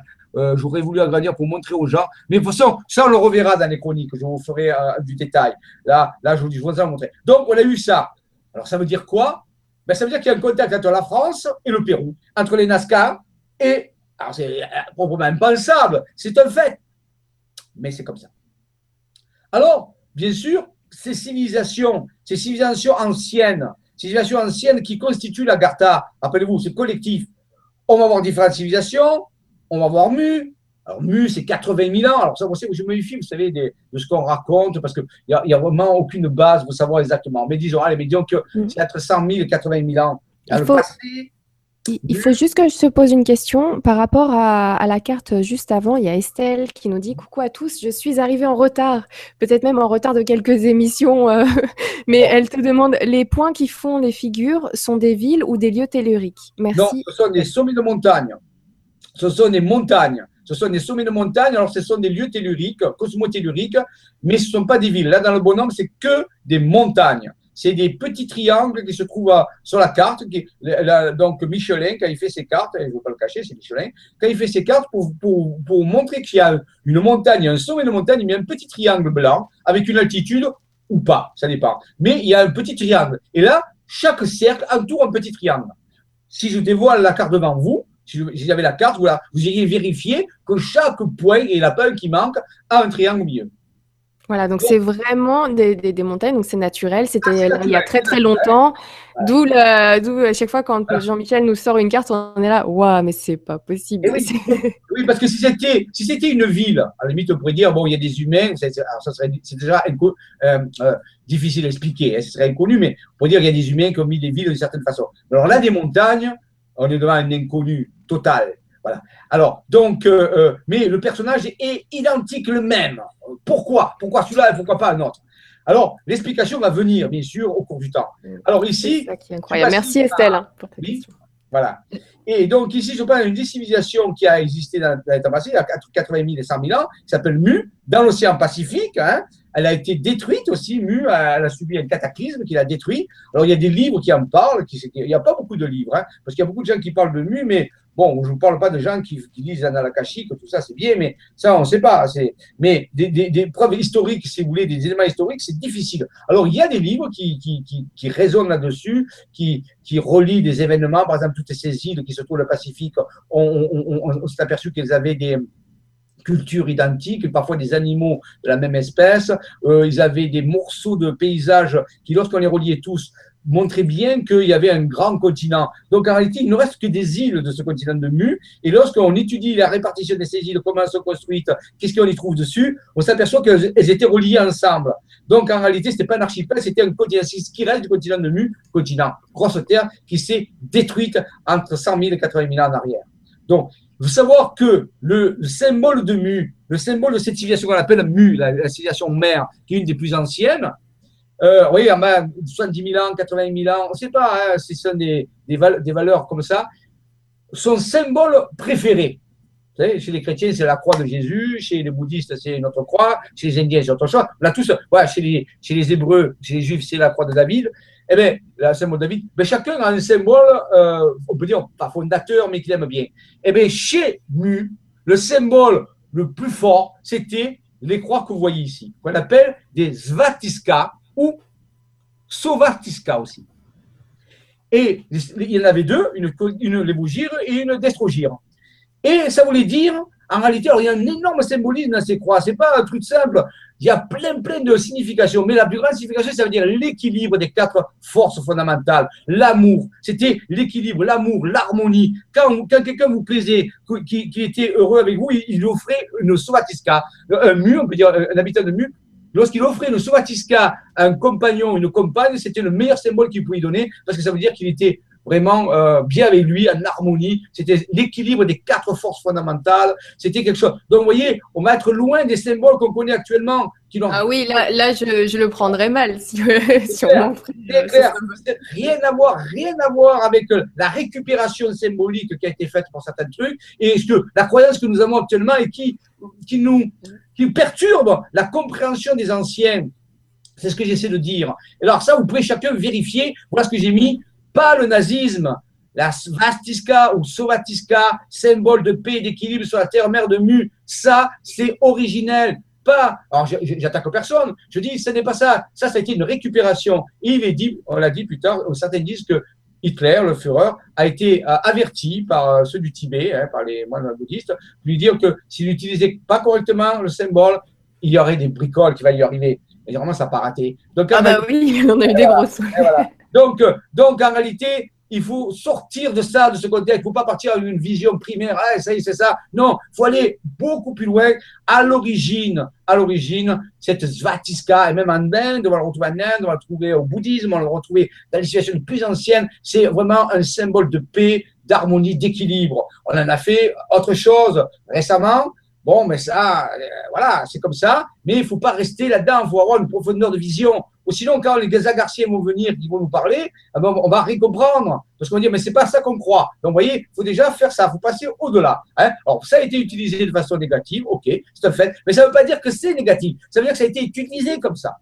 Et c'est pas ça à l'origine c'est ça qu'il faut bien comprendre avec ça. Finalement, on, avait vu avec Cyriliel la, la signification des, ah. paraboles, ou avec Claire Thomas aussi euh, le, pouvoir des mots. Donc certaines, euh, on a vu aussi l'origine des mots et ainsi de suite. Et là, même dans les symboles, il y a encore un travail historique à, faire pour retourner aux sources des symboles.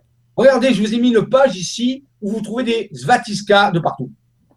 Symbole Hopi, les Indiens Hopi. Qu'est-ce que ça a à voir avec le nazisme Le christianisme, regardez le Malte, le Tibet, Ceylan, Ceylan, la Chine, le Japon, l'islam, l'aplan, hindou, regardez le hindou, Celtes, même les Celtes, c'est-à-dire euh, euh, euh, les Européens du Nord, Bali, les Aztèques, rappelez les Sumériens tout à l'heure, c'est ça aussi. Voilà, les Grecs, ainsi de suite maintenant, je crois que quelqu'un qui, qui, parle de ça, ben, c'est qu'il a rien compris, c'est sa culture est, faible, c'est que, bon, il ignore, quoi. Donc, quelque part, avant de parler de quelque chose, il faut faire des recherches, il faut savoir de quoi on parle. Hein. Et même chez les Chinois, regardez, ils ont les mêmes, les deux, les deux. Donc, en réalité, quand on va rencontrer les peuples de l'Agartha, ils vont nous parler de l'origine. Et c'est pour ça que parfois on peut se planter dans l'interprétation si on reste sur les, sur, les, sur les anciennes, sur les choses tout à fait récentes, des interprétations récentes. Il va falloir qu'on aille à la source du savoir, dans la tradition la plus vraie, la plus profonde. C'est ça que je dis. Et ça demande une certaine gymnastique, parce que ben, ce symbole est entaché, le, la svastika est entaché de, souffrance, de, de, de, terreur, de fureur. Ça, c'est récent. Avant, c'est pas le cas. Il va falloir faire toute forme d'alchimie, peut dire, forme d'alchimie, de transmutation et de voir au-delà. Hein. Voilà, donc je ne juge personne, je ne condamne rien, je dis simplement les choses comme elles sont. Si ceux qui veulent, faites des recherches. Allez-y, prenez le temps vous allez voir que c'est comme ça que ça marche. Il n'y a aucun problème avec ça. Hein. Donc ça, c'est important de euh, ça. Ouais. La Vatiska est un peu vieux symbole de l'humanité, époque préhistorique, et on le retrouve dans toutes les civilisations du monde et toutes les époques. Mexique, précolombienne, mythologie des pays scandinaves, Afrique noire, pays celtiques, Irlande, Kurdistan, Crète, Japon, Chine, Inde, où quasiment toutes les religions du sous-continent l'ont adopté. Le mot Svatiska vient de Sva, soi, Tika, commentaire. En sanskrit, Svati signifie bonheur ou prospérité, et par extension se sentir bien. Ah, c'est fantastique. Se sentir bien. C'est donc un symbole heureux. Vous voyez, on est loin.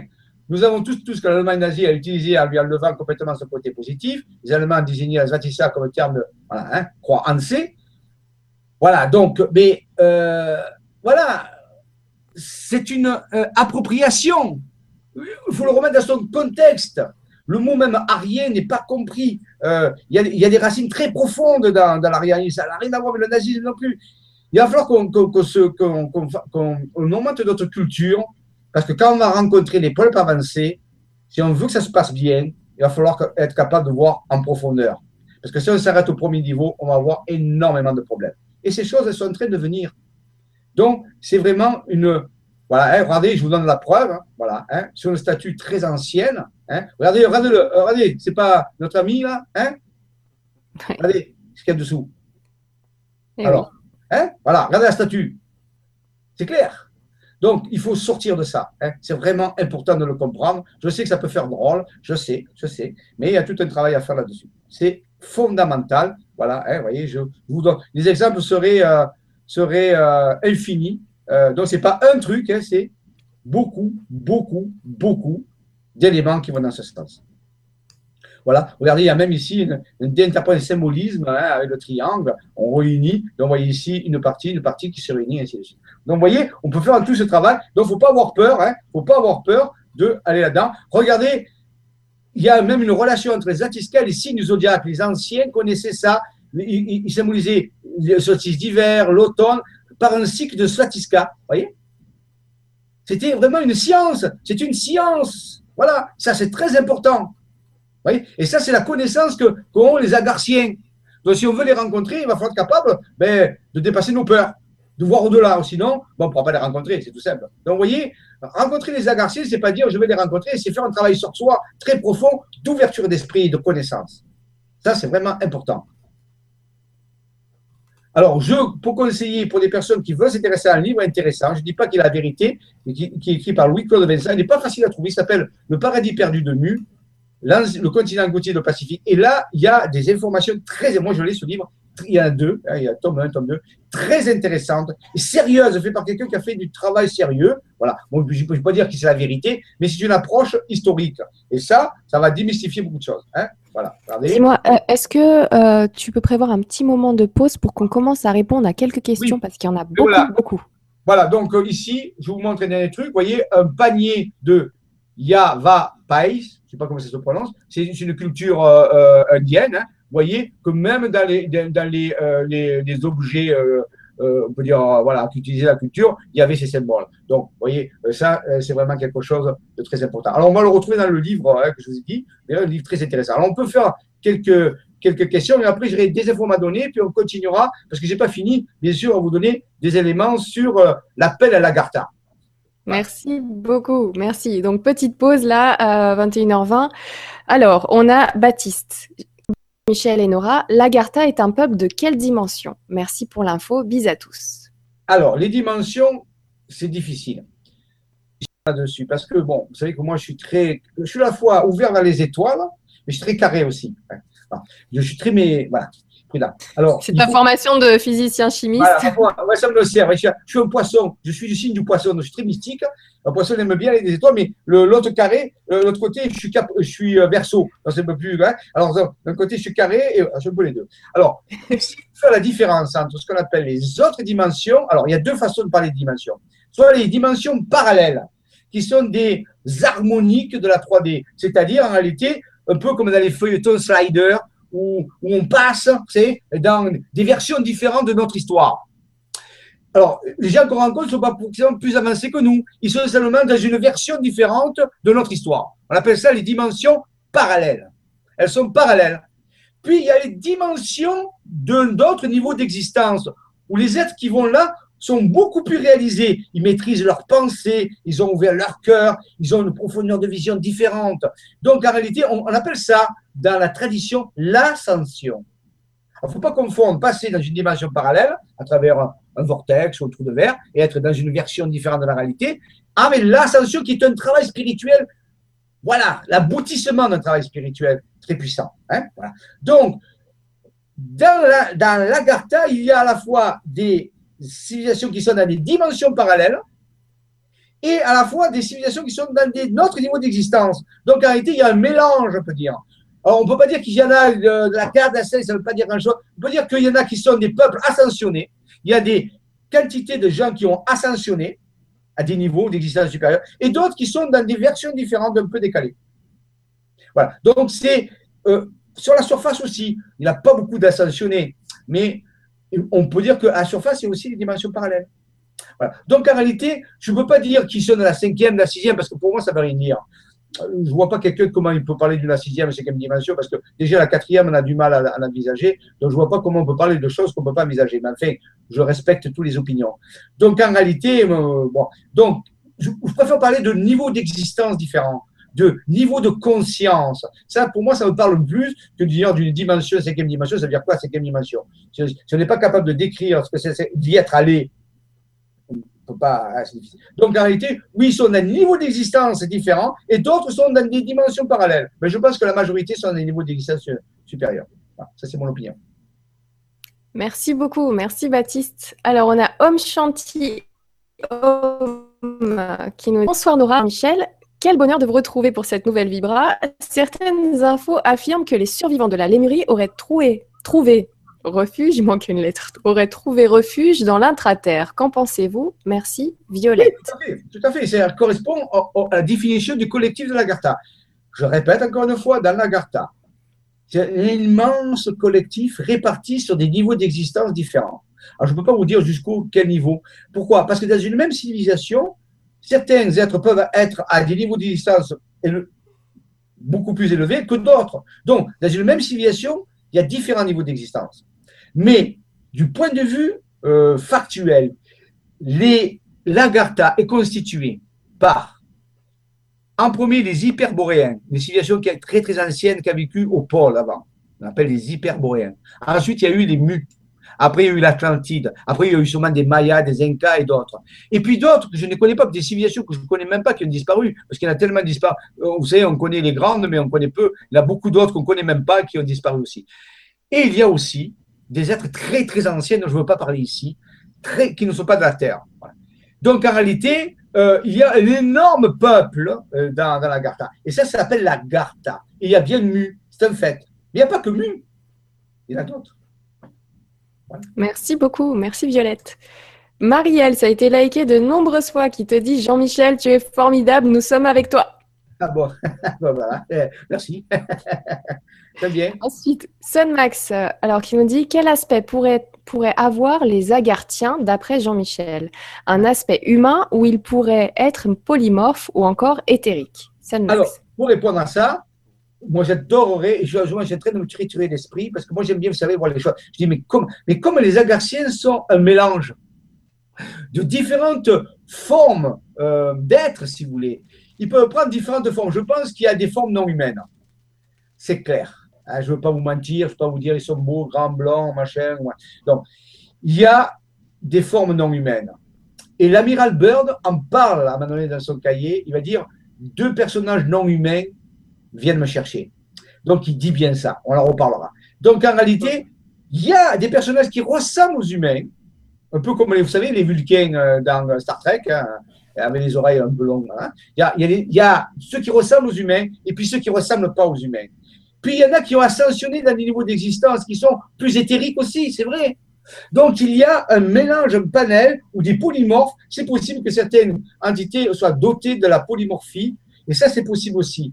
On a, moi, je, sincèrement, j'en connais, je connais peu de choses sur les agarthiens. C'est pour ça que je vais les rencontrer. C'est pour ça que je veux. Euh, mais je me prépare pour les rencontrer parce qu'il faut jouer mon esprit. Parce que si moi, je l'ai, il apparaît que c'est pas humain, je risque d'avoir peur, je risque d'être gêné, ou s'il me parle de certaines choses qui, qui, qui, sont pas dans mes croyances, je risque.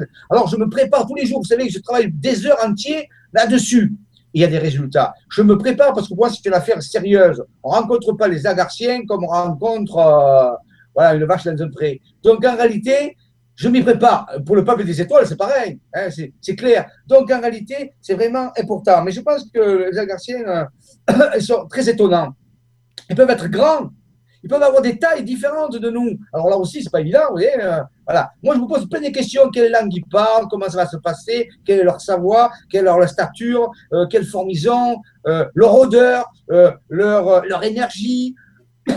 Voilà. Je me dis, tous les jours, je travaille là-dessus parce que je veux vraiment les rencontrer. Mais ça, c'est mon opinion personnelle, attention. Hein, c'est mon trip pas moi. Mais je le prends au sérieux. Et j'ai des résultats. Nous avons des résultats qui progressent dans ce sens-là. Mais c'est un travail sérieux. Il ne faut pas le laisser comme ça en disant on verra bien. Bon, pourquoi Pour le faire. Mais ça, moi, je ne euh, suis pas dans cette chose-là. Je préfère me, préparer sérieusement sans me prendre trop la tête non plus, mais l'envisager et je réfléchis là-dessus. J'ai même fait des séminaires là-dessus où les gens, on, commence à, à, à discuter, à, à, voir comment ça pourrait faire, qu'est-ce qu'il faudrait changer entre nous, dans nous, euh, pour comprendre comment ça. Voilà, on se pose ces questions parce qu'on sent que disons que j'ai un sentiment que euh, c'est sur la voie.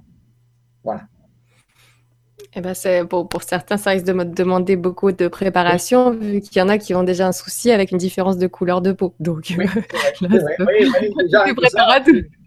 Voilà. Et oui, et oui, mais c'est pas pour tout le monde, excusez-moi. Tu l'as dit, Nora. Ah, si vous avez un problème avec la différence de peau, la différence de culture ou autre chose, c'est clair que vous allez avoir encore beaucoup plus de problèmes. Donc, c'est à vous de voir. Hein. Moi, euh, voilà. Hein. Donc, vous voyez, et voilà, c'est ça qu'il faut envisager. Il va falloir vraiment ouvrir euh, la pilule bleue ou la pilule rouge. Mais ça a des conséquences. Hein. Ça ne se fait pas tout seul. Hein. C'est pas comme ça. Voilà. Merci beaucoup, merci Max pour cette question très enrichissante. On passe à celle d'Eric qui nous dit cette, cette ascension, d'après ce que j'ai vu, n'aura lieu que si les peuples n'usent pas du nucléaire. Jean-Michel, as-tu des infos là-dessus? Et la FSV va-t-elle intervenir pour éviter le pire? Eric. Alors, euh, euh, oui, bien sûr que s'il y a le nucléaire, euh, c'est extrêmement dommageable. Alors, dire que la sanction ne se fait pas si elle est nucléaire, euh, je ne peux pas répondre à ça, hein, parce que moi, je pars du principe que la sanction regarde à chaque individu. Chaque, la sanction est un processus déclenché par chaque individu lorsqu'il est arrivé au seuil de maîtrise totale de ses pensées et de l'ouverture de son cœur. Donc, ce n'est pas quelque chose qui arrive comme ça du ciel, qui te tombe dessus et dire c'est l'heure d'en sanctionner. C'est quelque chose qui, s'actionne de l'intérieur. Donc, ça, c'est déjà l'aboutissement d'une évolution. Donc, c'est pas, une affaire sérieuse. Deuxième chose, euh, euh, la FSV n'est pas une force euh, opérationnelle qui agit. C'est une idée qui se répand.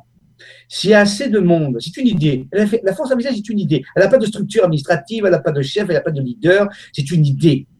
Et si cette idée se répand, qu'il y a de plus en plus de gens qui se concentrent sur ce qu'ils veulent et pas sur ce qu'ils veulent pas. Qu'est-ce que vous voulez? Vous voulez une terre en paix? Vous voulez euh, un avenir meilleur? Mais parlez de ça, concentrez-vous là-dessus, regardez pas ce qui va pas. Donc, là, s'il y a de plus en plus de gens qui disent comme la FSV, et c'est pas un mouvement, hein, c'est pas, ça arrive du tout, hein, c'est une idée, rappelle-vous. Si vous êtes en accord avec en disant, à partir de maintenant, je vais penser à ce que je veux, et non plus à ce que je veux pas. C'est-à-dire, est-ce que je veux le nucléaire? Non, je vais penser à la paix, je vais penser à la résolution des choses, je vais penser, même si je ne sais pas comment ça va venir, on ne sait pas comment ça mais je vais me concentrer sur ce que le meilleur et ne plus regarder le mauvais, alors vous faites partie de la FSV. Parce que faire partie de la FSV, c'est adhérer à l'idée du meilleur. À ce moment-là, il n'y aura pas le nucléaire. Parce que le nucléaire ne peut venir que si vous pensez au nucléaire. Vous voyez? C'est ça que je veux dire. La FSV n'est pas une force de résistance. Alors, euh, attention, j'admets qu'il y a des forces de résistance, et c'est tout de leur faire qui existent, et c'est bien, bravo, fantastique. Mais nous, on ne résiste pas. Parce que je prends du principe que si on résiste à quelque chose, on l'amène à se manifester. Oui, parce que je pense à cette chose. Donc en réalité, moi je, moi je suis, la loi d'attraction pour moi, elle a changé ma vie. je, respecte votre opinion. Hein, moi. pour moi, elle a changé ma vie. Et elle continue à changer. Et donc, je prends le principe que je me concentre sur ce que je veux et pas sur ce que je veux pas. Je veux pas parler des heures de ce qui va pas, parce que si je parle des heures de ce qui va pas, je vais l'amener vers moi. Et après, je vais dire ah, alors je pense, je, ok, il s'est passé ça, d'accord. Mais qu'est-ce que je veux? Je veux l'avenir meilleur. Je veux pas un désert. Je veux pas une guerre nucléaire. Donc j'y pense pas. Je veux meilleur. Qu'est-ce que vous voulez? Qu'est-ce que vous voulez? Vous voulez la paix Pensez à la paix. Voilà. Donc œuvrez vers la paix. Ne regardez pas le reste. Le reste, ça y est. Vous ne pouvez plus rien y faire. Ça sert à rien d'épiloguer pendant des heures, sauf de l'empirer et d'attirer encore des choses. Ouais. Oui, c'est ça le, principe. voilà, la force ne fait pas de la résistance. Nous ne sommes pas des résistants. Nous sommes des gens qui nous concentrons sur le meilleur. Et on ne sait pas ce que c'est le meilleur. Le meilleur évolue tous les jours. Il, a, il, y a le devenir. Et à ce moment-là, sincèrement, vous allez voir. Moi, ça marche pour moi. Je ne vois pas pourquoi ça ne marcherait pas pour vous. Je ne suis pas plus que vous, vous savez, je suis comme vous. Donc, en réalité, ça a changé ma vie. Donc, voilà ma réponse. Comme à la FSV, prenez une bonne idée, concentrez-vous dessus et vous l'aurez. Exactement, très vrai. Merci beaucoup. Ça marche pour moi aussi. C'est euh, toujours, euh, toujours chercher à, à, à, entrer en connexion. En connexion, c'est encore un. Oui, bon, en même temps, il y a du vocabulaire spécifique. Hein, donc voilà, en connexion avec ce qui nous parle, avec euh, voilà, donc si, par exemple euh, vous entendez des choses qui, vous perturbent ou vous vous dites non, non, mais ça, ça me parle pas du tout, ou c'est pas possible, ou qui vous énerve au point de vouloir euh, du coup dire aux autres à quel point ça vous énerve, ça, ça, fait une sorte de, de, boule de neige qui grandit, qui grandit, ça sert à rien. Et pour, pour au final faire que que, des choses pas bien. Donc, si vous entendez des choses qui ne vous correspondent pas, qui vous mettent mal à l'aise, avec lesquelles vous vous sentez pas bien, ne, les écoutez pas, passez à côté, c'est peut-être pas le moment pour vous, c'est peut-être pas euh, la, chose que vous devez entendre en ce moment-là. À ce moment-là, c'est pour ça que du coup, vous vous sentez pas bien avec ce que vous entendez. Donc, passez votre chemin et trouvez ce qui vous fait du bien. Tout le temps comme ça, vous avancez, vous êtes sûr d'être là où vous devez être, tranquillement, tout en étant serein et à retrouver cette paix dont tu parles, cette paix intérieure, cette paix avec les autres ça fait vraiment du bien. Voilà, donc euh, tranquille. C'est tout, juste un petit message ce soir. Voilà, je vais enchaîner sur euh, une autre question qui a été beaucoup likée, qui nous dit, donc c'est Sépul01, qui nous dit Bonsoir Nora et Jean-Michel. Dans l'histoire des Amérindiens, ils parlent d'un moment où ils ont dû se réfugier dans la terre pour survivre au dernier cataclysme. Se sont-ils réfugiés dans l'Agartha Oui, tout à fait. Les Agartiens les ont accueillis et un certain temps. Et puis, un certain nombre d'eux, on leur a demandé de repartir pour repeupler euh, dans la surface. Oui, tout à fait. Dans leur, dans leur tradition, tout à fait exact.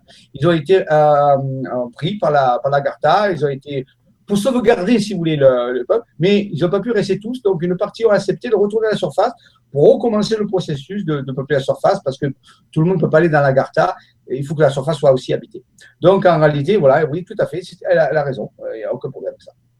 Merci beaucoup.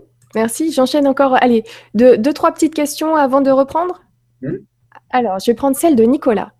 Nicolas qui nous dit Bonsoir. Que contiendrait le troisième secret de Fatima et les visions du pape Léon XIII Le pape Léon XIII lui-même contacté par les extraterrestres qui fait des prophéties, notamment de documents secrets cachés aux Açores. Nicolas. C'est très précis. Nicolas, qui avait notamment une autre question que j'ai vue, que j'avais aussi sélectionnée, qui, parlait donc de, ces sommets de montagne. Euh, il disait, je n'arrive pas à comprendre euh, comment est-ce qu'on peut obtenir des cartes comme ça. Il a l'impression qu'on peut les faire très facilement. Enfin, qu'il a du mal à, comprendre ça. On a fait déjà une émission là-dessus, on en a beaucoup parlé. Je t'invite à revisionner, Nicolas, ce, qu'avait expliqué Jean-Michel Raoux. Il nous a pris le temps vraiment d'expliquer tout ça. Il défie n'importe qui de refaire exactement les mêmes cartes avec euh, des textes, des chiffres. C'était vraiment très précis son explication. Donc, je t'invite à revisionner les vidéos de Jean-Michel et sinon, voilà, la question de ce soir, que contiendrait le troisième euh, secret de Fatima et des visions du pape Léon XIII Alors, alors euh, bon, c'est une question à un truc. Il y a le 13e secret tel qu'il était inscrit. Je pense que c'était l'annonce d'une guerre nucléaire, d'un troisième conflit euh, total, d'une guerre nucléaire. Euh, ce qui fait que le pape s'évanouit, et ainsi de suite. Donc, euh, il était, euh, comme des événements s'étaient déjà déroulés, la prophétie annonçait des choses qui s'étaient déjà déroulées, je pense qu'il annonçait une troisième guerre mondiale, mais qui serait nucléaire, qui amènerait une extinction pratiquement de l'espèce humaine. Derrière ça, moi, nous avons, pour moi, décrypté le secret derrière le secret. parce qu'il y, avait le moyen d'empêcher la guerre nucléaire. Alors, ce n'était pas écrit dans le troisième secret de Fatima, mais la résolution du troisième secret de Fatima nous a été donnée par les êtres intérieurs à travers des dessins qui sont apparus en France et qui, révèlent ce que j'appelle la double prophétie des montagnes. Et euh, j'en parlerai euh, quand le moment sera venu. Et on verra qu'en décryptant cette prophétie qui s'appuie sur les Mayas, qui, qui s'appuie sur en réalité trois types d'écriture, les Mayas, le glagolitique qui est le cyrillique russe, et des symboles de type solaire aussi, on va voir que les êtres intérieurs nous ont donné l'explication de la prophétie finale, en réalité, et le moyen d'éviter de, modifier cette prophétie. On appelle une double prophétie parce qu'elle avait deux issues. Une issue qui était dommageable comme celle euh, qui était annoncée dans le troisième secret écrit, euh, révélé euh, par le texte, mais on pouvait l'éviter si certaines procédures étaient appliquées. Et cette procédure a été appliquée en temps voulu. Et je vous rappelle où c'est qu'elle a été appliquée Elle a été appliquée en septembre 2011, juste avant donc l'année 2012, juste avant la fin du, calendrier Maya, qui ne s'est jamais fini le 21 décembre 2012, mais le 28 octobre, je crois, 2011. Euh, Et en réalité, à la base de Fatima. C'est une technologie qui nous a été donnée et qu'on a pu utiliser en collaboration avec des extra et des extraterrestres et qui ont, on peut dire que c'est eux qui nous ont aidés à modifier l'issue de la troisième secret de Fatima.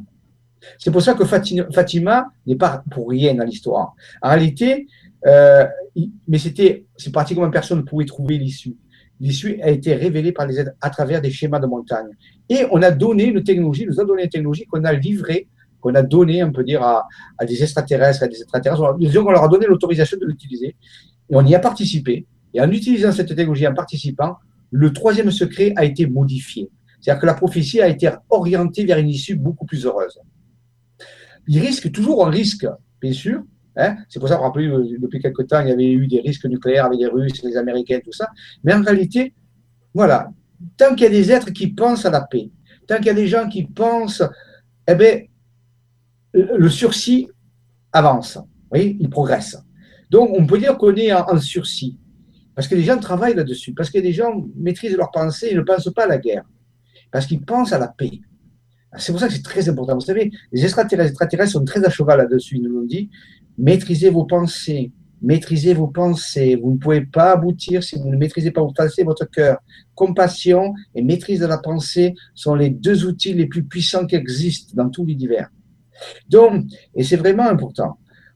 voilà ce que je dis. Le troisième secret de Fatima, personne ne le connaît, sauf certains chercheurs qui, on leur a révélé, non pas le secret, mais comment corriger l'annonce. Alors que le pape, il pouvait rien faire. Il disait, la troisième guerre mondiale, qu'est-ce qu'il fasse, le pape Guerre nucléaire, il s'évanouit, c'est terrible. Alors, les professions, le problème, c'est qu'elles annoncent des choses, mais la plupart des gens ne peuvent rien changer. Parce qu'ils se disent, qu'est-ce que je peux faire, moi? Alors qu'il y a des choses qu'on peut faire. Et en travaillant en collaboration avec des intraterrestres, des extraterrestres et des êtres intérieurs, et qu'on applique des procédures et qu'on fait un travail sur soi, alors je vous garantis que les choses changent. Mais ce n'est pas propre à des individus, tout le monde peut le faire. Tout le monde peut arriver à ça, mais ça demande une reconfiguration de notre façon d'être. Voilà. Donc voilà le secret pour moi de Fatima. Et un jour, je vous en parlerai, non pas je vous en parlerai, je vous montrerai euh, comment, ça, comment ça a fonctionné. Et que ça peut toujours fonctionner maintenant, bien sûr. Merci beaucoup. Merci Nicolas vraiment pour cette question passionnante. Merci. Alors, je poursuis avec Dany Renaissance qui nous dit Les trous de verre sont-ils des structures stables qui relient durablement deux endroits de l'univers ou des structures temporaires qui apparaissent à un moment donné puis se dissolvent au bout d'un certain temps? Dany. Alors oui, alors tout pareil, c'est euh, il y a les macro trous de verre et les micro trous de verre. Dans les macro trous de verre, dans la théorie actuelle, euh, qui sont issus de la théorie de la relativité, il faut savoir que ce sont des, équations, des solutions des équations d'Einstein, comme les trous noirs. Euh, les scientifiques disent que les trous de verre, c'est difficile à les maintenir ouvrir, ouverts parce qu'ils peuvent s'effondrer sur eux-mêmes. la seule façon de les maintenir ouverts, ce serait de mettre ce qu'ils appellent de l'énergie négative. encore ça, c'est encore, faut comprendre ce que ça veut dire. Et en réalité, les nouvelles théories montrent que, non, certains disent que certains peuvent être stables. Donc, ils peuvent être stables ou, instables. Bon, on n'en sait encore pas trop, mais on, je pense que ce n'est pas perdu. Je pense que certains trous de verre peuvent être stables parce qu'on va apprendre à maîtriser cette énergie du vide, ce qu'on appelle cette énergie quantique. Donc parle Assim Aramen. Moi, je vous conseille de regarder la vidéo d'Assine Aramen, la conférence qu'il a donnée au mois de juin en Belgique, où il va parler de ses découvertes. Il va vous parler de ça. Il va vous parler de comment on peut concevoir les choses et donner des solutions euh, viables aux trous de verre. Et de, qui est un physicien aussi. Par contre, les micro-trous de verre, les, intragates que j'appelle, eux sont beaucoup plus faciles à maîtriser parce que la quantité d'énergie est moindre à, mettre en jeu. Donc, ils sont pour moi globalement stables. Mais ça ne veut pas dire qu'ils peuvent rester tout le temps ouverts. Ça veut dire qu'ils peuvent être commandés. C'est un peu comme dans un Stargate, vous voyez, on fait des codes et la porte s'ouvre. Donc en réalité, quand les codes ne sont pas mis, eh soit le, trou de verre se referme, soit il reste fermé. Donc en réalité, ils peuvent être stables, mais ça peut être stable commandé. On peut dire, on peut commander leur stabilité. Et je pense qu'il y a des technologies qui, maintiennent la stabilité d'un trou de verre quand c'est nécessaire. Puis à un moment donné, hop, ils arrêtent et le trou de verre se referme, la porte se ferme. Donc c'est commandé, je pense. Voilà. Mais euh, voilà. Donc euh, ma réponse, c'est que euh, d'après moi, globalement, ils sont stables, mais on peut les commander et s'en servir comme de, de sas de passage. D'accord, merci beaucoup. Petite question de Benjamin par rapport au passage, Benjamin Léoto, qui nous dit Le tunnel découvert sous la pyramide aztèque du serpent à plumes à Teotihuacan au Mexique a-t-il un rapport avec cela? Je ne sais pas. Sincèrement, je ne sais pas. Je n'ai pas de données vraiment précises là-dessus.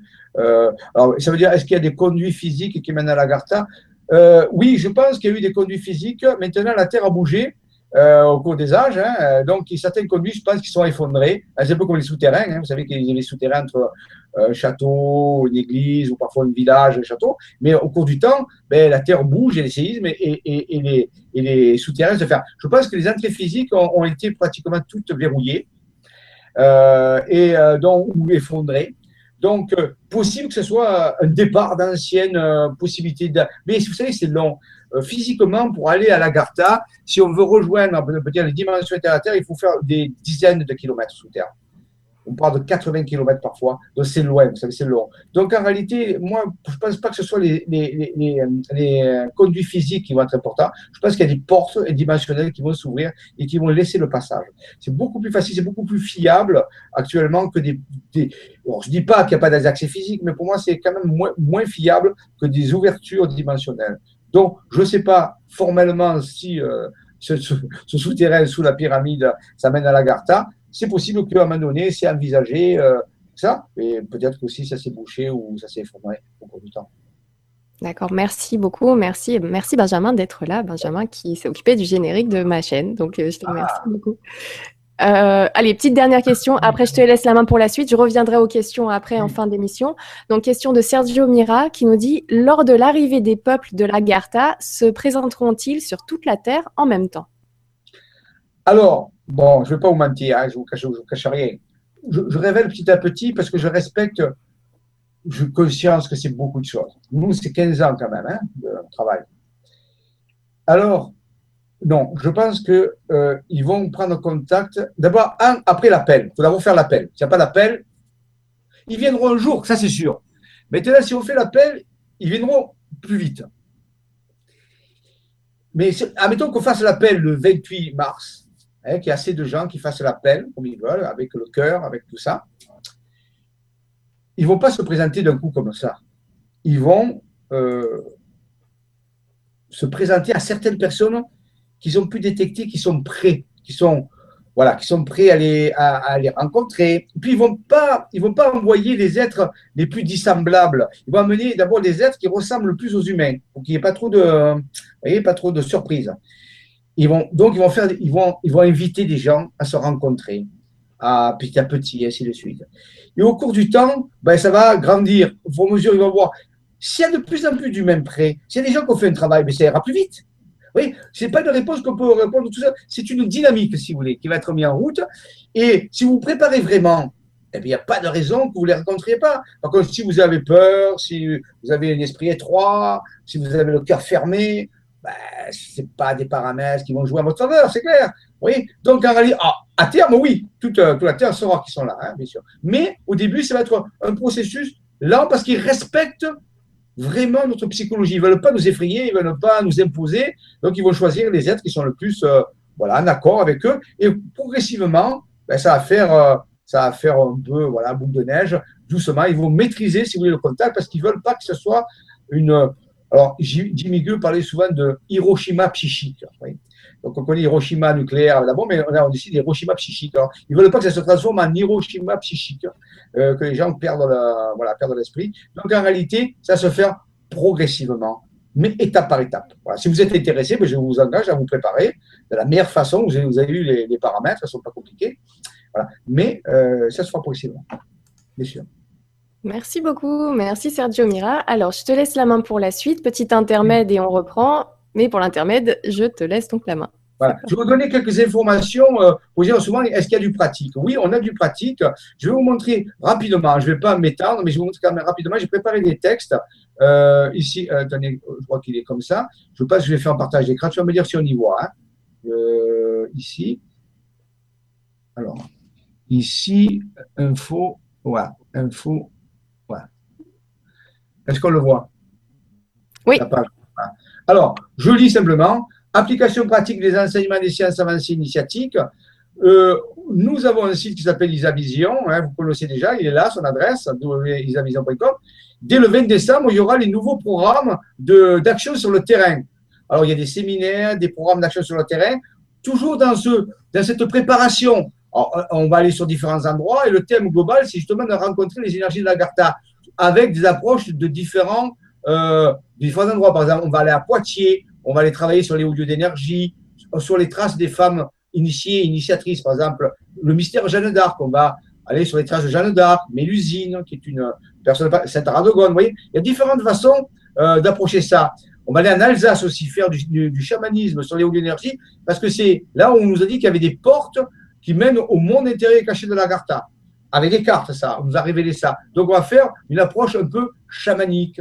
Ensuite, en juillet, par exemple, on va aller à Paris. On va travailler sur le mystère de Paris. Paris est une ville vraiment particulière. C'est une grande ville, mais elle, a tout une, un mystère, euh, on peut dire, euh, euh, énergétique sur les grands axes solaires de Paris. C'est important. Donc, on va aller travailler sur Paris, essayer de ressentir l'énergie et voir s'il n'y aurait pas des, des informations à voir. Il y aurait aussi euh, à Théopolis. Alors là, si c'est un lieu où on peut rentrer en contact avec l'énergie de l'Agartha, c'est Théopolis. Vraiment, euh, c'est vraiment l'endroit, ça sera donc euh, au mois de juillet. On va aussi faire aussi du chamanisme dans un endroit aussi où il y a des, ça c'est dans les Alpes de Provence. vous voyez, tout ça sera sur le site. Donc, il y a des séminaires, des ateliers où les gens peuvent rentrer en contact avec ces fréquences. C'est pas dire, c'est quoi l'Agartha Mais là, tu dit que là, on va travailler sur la fréquence, sur les dimensions. Alors, il y a un voyage qui est prévu aussi à l'île de la Réunion en automne 2016. Euh, là, on va aussi approcher des lieux mythiques comme le, secret du python tortue, appelé le nombre de l'univers. On va rentrer en contact avec d'autres dimensions grâce aux énergies des volcans. Là, j'en reviens d'un voyage et c'est très, très important. Là, un voyage va être fait à l'île de la Réunion. Il y a aussi quelque chose de nouveau qui est organisé pour les, aussi pour les jeunes du grand changement avec Emmanuel Poisson, une personne qui, qui est un professionnel des voyages. On va organiser un voyage sur les Bosnies secrètes, les fascinantes énigmes des pyramides de Bosnie et leur connexion avec les civilisations de mer de Mu. Ça sera à, l'automne aussi 2016, pour vous dire, voyez. Même au printemps 2017, on a prévu un voyage dans les Grands Canyons aux USA, en territoire amérindien voisinant, justement pour aller voir cette énergie de l'Agartha, de ce qu'ils connaissent ces peuples euh, premiers et les vortex naturels de Sedona, par exemple. Vous voyez, travailler avec ça pour voilà, les passages dimensionnels, qu'est-ce que c'est? Et on a prévu même aussi, dans, aller en automne 2017, dans les chaînes du Taurus, donc, euh, euh, euh, dans le, sud de, la Turquie, à la recherche du jardin d'Éden et du paradis. Alors, ce n'est pas, pas mystique, d'après certains chercheurs, l'Éden serait là. Et là, on va essayer de retrouver les traces de, de, de sapiens à l'origine pour sentir ces visages. Vous voyez, ça, c'est le, pratique. Alors, il y a d'autres choses, hein, tout sera sur le site Isavision, mais pour vous dire qu'il y a du pratique. On peut aller sur le terrain et on ne peut pas faire rester que dans les conférences. Alors, le grand changement va petit à petit aussi, euh, grâce à cette personne, organiser des déplacements dans des pays. Ça commence déjà cet été, je crois, à Telos. Et donc, renseignez-vous, vous verrez, il y a des personnes qui peuvent aller euh, visiter, aller au contact de ces énergies, parce que c'est le moment, parce que tout est euh, en train de se passer. Il y a dernière chose aussi que je vais vous dire euh, rapidement. Hein, euh, euh, je ne sais pas où elle est la, ah oui, la page. Elle est ici. Je sais pas si on le Est-ce qu'on le voit là, la page bleue? Non, on est toujours sur le planning, sur l'agenda. Je vais fermer ça. Je vais fermer celle-là. Si j'arrive à la fermer, je ne veux pas fermer. Alors attends, je vais ici. C'est un peu embêtant. hein, Voilà. Alors, je- réduis, je- ça, je- ça sortira du partage d'écran. Là, Voilà, je retourne le partage d'écran. Voilà. Voilà. D'écran. Là, tu as enlevé le partage d'écran. Voilà, Tu ouvres donc la fenêtre qu'il Voilà. faut. Voilà. Pour ceux qui bon. voilà, je suis à Fécamp, là, je vous parle de Fécamp. Moi, je ne suis pas d'Aoulière, je suis à Fécamp, dans le nord de la France, où il y a, je- si vous saviez ce qu'il y a à Fécamp, et dans le pays d'être, euh, dans le pays de Caux, vous tomberiez par terre. C'est énorme. Cet après-midi, je suis allé faire un travail, j'ai photographié des vaisseaux dans le ciel.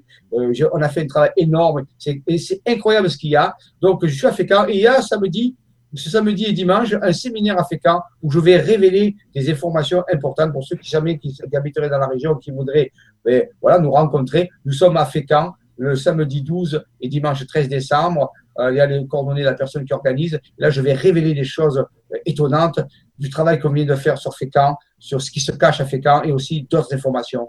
Et il y a aussi, pour ceux qui veulent savoir, dans le sud, le mercredi 6 et jeudi 7 janvier, un séminaire à 7, justement sur le, quantique, sur l'ADN quantique, la mission de l'âme. Voilà. Vous voyez Donc, euh, ah oui, à Olière, le 3 janvier, on va faire un séminaire spécial sur l'épiphanie. L'épiphanie, c'est-à-dire la révélation. Et à ce jour-là, à Olière, on fera le pré-appel à l'Agartha. Alors, pour ceux qui seraient jamais, qui jamais ce jour-là seraient, euh, euh, seraient disponibles, hein, je crois que c'est un dimanche, mais vous pouvez déjà vous relier à l'Agartha parce que l'épiphanie, ça veut dire la révélation. C'est au moment où l'étoile est apparue hein, dans la tradition euh, qui a mené les rois mages.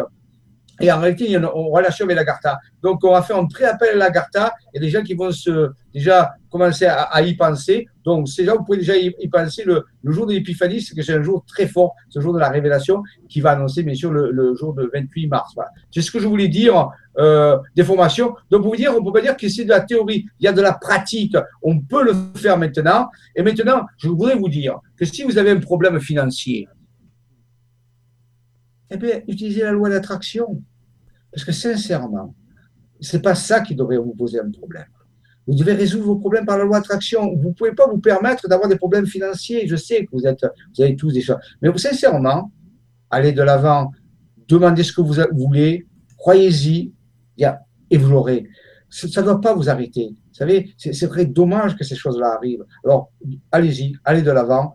Euh, L'argent ne doit pas être un problème. On fait le minimum pour que tout le monde puisse avoir un maximum. Mais, euh, mais quelque part, vous devez aussi vous prendre en main. Vous devez aussi euh, voilà, travailler la loi d'attraction pour que vous ayez les finances nécessaires pour, pour aller dans votre évolution. C'est pas normal non plus de, toujours avoir des problèmes financiers. Souvent, c'est ça. Donc, en réalité, sortez-vous de là pour une fois pour toutes. Prenez la loi d'attraction et allez-y, vous allez voir. Ça va, ça va le faire. Voilà mon message. Hein. Voilà. Je, sais que c'est pas facile. Hein. Mais, mais rappelez-vous ce que disait Morpheus. On t'a pas dit que ce serait facile. On dit que peut-être ce serait la vérité. Alors, essayez, vous verrez. J'en profite Allez. pour lire le commentaire de Sunmax qui dit Jean-Michel a raison, il faut penser à ce que l'on souhaite de meilleur pour l'humanité et pour soi. On peut appeler cela la pensée créatrice. Je pense aussi que la loi d'attraction fonctionne que si nous sommes en action. Merci Jean-Michel et Nora, Sunmax. Bien sûr, bien sûr. La règle, c'est penser, c'est-à-dire être, avoir et faire. L'action devient optimale si on a déjà pensé, on a eu et on fait. Ça, c'est important. L'action est, le troisième euh, degré. Elle s'appuie sur les deux premiers. Et seulement quand l'action s'appuie sur les deux premiers degrés, elle est optimale. Et on fait le minimum pour le maximum de résultats. Alors que la plupart des gens font beaucoup de choses et ont peu de résultats. Ça, c'est un indice que vous ne maîtrisez pas la loi d'attraction. La loi d'attraction vous dit pense plus et fais le minimum et tiens le maximum. Voilà ce que c'est. Donc, vous voyez, vous avez déjà un indice. Alors, si dans votre vie, vous êtes épuisé et que vous arrivez à pas grand-chose, c'est que d'après moi, vous y prenez peut-être pas correctement. Merci beaucoup, Sunmax, pour ton com commentaire qui tombe à pic. Merci. Allez, Allez c'est reparti. Allez, La suite, parti. encore un petit peu. Allez, encore un petit peu. Euh, ici, je vais revenir. Alors, pour mettre ma gymnastique à force, je vais savoir le faire. Je reviens dans mon partage d'écran. Tac. Alors, il est là. Et tac. Voilà. OK? Alors, voyez, on continue. Je vous donne un peu d'exemples. On va retrouver même chez les Hébreux, il faut le dire quand même, hein, le sceau de Salomon, construit par les Somatisca. Donc, vous voyez, hein, euh, c'est clair. Voilà, on, a, on, va en retrouver de partout, des symboles de partout, les plus anciens. Vous voyez, on retrouve des roues, des soratisca en haut. C'est là pour montrer que ça, c'est important. Regardez, même un lustre, pour le voir quand même. Hein. Regardez la surprise.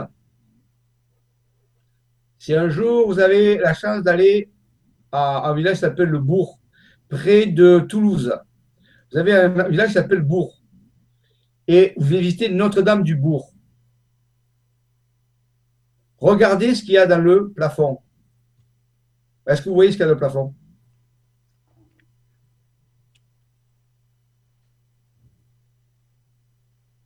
Étonnant, non? Voyez? Mais, Alors, c'est exceptionnel, hein c'est la seule que j'ai vue. Dans le plafond d'une église, il y a des vastiscas. Notre-Dame-du-Bourg, près de Toulouse, dans la banlieue de Toulouse.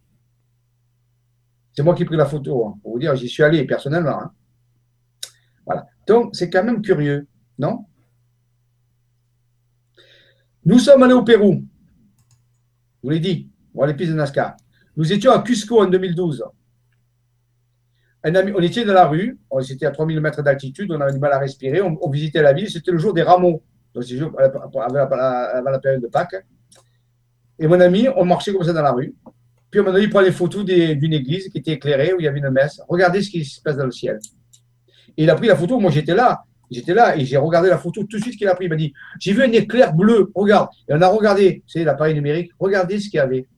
Qu'est-ce que c'est, d'après vous Celle-là, elle est 100% sans problème. Alors d'où ça vient? Qu'est-ce que c'est? Hein? En pleine ville, hein? C'est pas le signe de la Garta? Que j'allais dire un petit coucou. ah oui, c'était un petit coucou. Il nous dit, oui, mais c'était un éclair. le vaisseau, il est parti. Il était là, dans les terres, il était dans la chapelle. Peut-être qu'il s'est rechargé, je ne sais pas. Puis, et lui, alors, il n'a pas vu, hein il a pris, il a pris l'église, lui, il ne voulait pas de l'église. Mais quand il a pris, il a vu un flash bleu. Il dit, mais c'est quoi? Quand on a regardé l'écran de l'appareil photo, parce qu'il y a l'appareil numérique, il m'a dit, regarde, je sais ce que j'ai pris. Je dis, c'est pas vrai. Il m'a dit, oh ah. Quelle est la probabilité qu'il prenne une photo au moment où, le vaisseau s'en va? Il n'y en a pas, pas possible. Donc, voyez qu'il a été guidé, il a été télécommandé, on l'a agi sur lui. C'était concomitant, c'est pas possible que ce soit un hasard. Il est allé l'année d'après faire le voyage en plein jour, en plein jour, au même endroit. Regardez, un an après pratiquement. Hein vous voyez, c'est le même. Vous voyez, vous reconnaissez l'église? Regardez, c'est la même. Hein vous voyez? Vous trouvez le petit de là, ici. C'est ça éclairé. Regardez ce qu'il y a dans le ciel. Là. Je l'agrandis. Hein oui ne dites pas que c'est un moustique. Hein oui. D'abord, à 3000 mètres d'altitude, il n'y a pas beaucoup d'insectes, je vous dis. Et donc, parce que Trusco, c'est une ville très haute, hein, c'est au Pérou, c'est 3000 mètres. Il y a du mal à respirer, c'est vraiment vous avez mal. Donc, qu'est-ce que c'est ça hein, Ce n'est pas un oiseau, c'est clair? C'est pas un hélicoptère, hein, puisqu'il était là. C'est quoi? Au même endroit, pratiquement. Regardez. Je dis, c'est pas vrai. C'est une sphère argentée en lévitation. Alors, vous voyez, ça, c'est OK, pas de problème. Donc, ils sont toujours là. Et ils avaient détecté notre ami. Et bien, quand il est là, hop, ils sont apparus. Comment voulez-vous qu'il prenne la photo? Il n'a pas vu qu'elle a pris la photo, c'est trop petit. C'est en agrandissant. Revenez sur la photo. Regardez. Vous voyez, la photo, là, on le voit à peine. Voilà. Et je reviens à la photo d'avant. Voilà. Ça, c'était l'année d'avant. Ça, c'est l'année d'après. C'est incroyable ce qui peut se faire. Vous voyez, qui savent qu'on est là? Ils savent. Ils savent. C'est clair. Ça ne peut pas être un hasard. Impossible. Nous sommes allés à la fameuse porte qu'on appelle euh, Arama Rumu, c'est-à-dire c'est connu là-bas comme étant une porte interdimensionnelle. Dans la tradition, on en parle, il y a plein, c'est pas un secret. On appelle ça la porte des dieux au passage vers au Pérou, toujours. Vous voyez, on ne sait pas qui c'est qui a sculpté ça dans la roche et ainsi de suite. Il y a, il y a plein d'histoires que je ne peux pas raconter maintenant, c'est trop long, qui passent des gens qui ne sont passés à travers cette porte. Bon, ok. Nous-mêmes, on y est allés, on a fait un travail pendant des heures, des heures entières. Alors, on est allé, alors, on a fait un rituel chamanique avec des chamans qui étaient là, bien sûr, euh, spéciaux et tout, qui nous ont fait un rituel. Ça a duré des heures, on a duré trois heures, c'était long. Mais on a fait, on a fait un travail, on y est tous passés. Mais regardez, regardez, c'est une photo que euh, une amie à moi a pris du groupe. Oui, on est là. Vous me reconnaissez, je suis là. Vous reconnaissez, je suis là. Regardez le gros ventre que j'avais. Voyez, mon là. Euh, oui, tu l'as perdu en route, celui-là, dis Ah, donc. Vous voyez, je tiens dans mes mains deux crânes de cristal qui sont là. J'ai tenu cette position pendant deux heures. C'était comme ça en permanence. Je ne savais pas pourquoi je faisais ça. Euh, euh, mon esprit me disait, reste là. Oh putain, je dis, mais ça fait long. Il me dit, reste là. Et je restais deux heures comme ça, avec deux dans la main. Vous savez, c'est long. Hein Pendant que tous les autres, eh bien, il y avait tout le rituel de purification. Ici, quelqu'un prend la photo du groupe comme ça. J'ai caché les visages. hein. Donc ici, c'est moi qui ai fait ça. Et donc, euh, euh, quelqu'un prend la photo du groupe. Un jour, on m'envoie la photo. J'ai dit, mais qu'est-ce que c'est? J'ai agrandi là, regardez ce qu'il y avait. Il y avait un vaisseau qui était juste là, dans, dans le ciel. On ne le voyait pas. En agrandissant la photo, ces agrandissements, on voit un truc métallique qui apparaît. Ce n'est pas, pas une mouette, hein. ce n'est pas non plus un hélicoptère. hein. Donc, ils sont là, mais en permanence. Ils surveillent, ils sont là, ils suivent. Ils suivent le, le périple, vous Donc, pour montrer des photos comme ça, alors voilà, on arrive à l'endroit un peu délicat. On reverra ça, je vous ai dit plus tard, en détail. Maxime, sous l'égide de son être intérieur, a tracé une carte avec toujours les sommets de montagne. Voici un premier schéma qui est arrivé. C'est une Svatiska, d'accord? Très bien. C'est en Provence. hein? Une deuxième Svatiska. Donc, ce n'est pas la même. hein? Allez, elle tourne dans le sens, euh, je crois que c'est le sens droit. Et l'autre sou- tourne dans le sens gauche. Il y en a deux. Pas au même endroit. hein. Vous voyez? OK. Continuons. Voici un schéma. Un jour, je vous expliquerai tout ce qu'il y a là-dessus. Vous ne pouvez pas savoir. C'est énorme. C'est colossal. Tout fait par des montagnes, tout ça.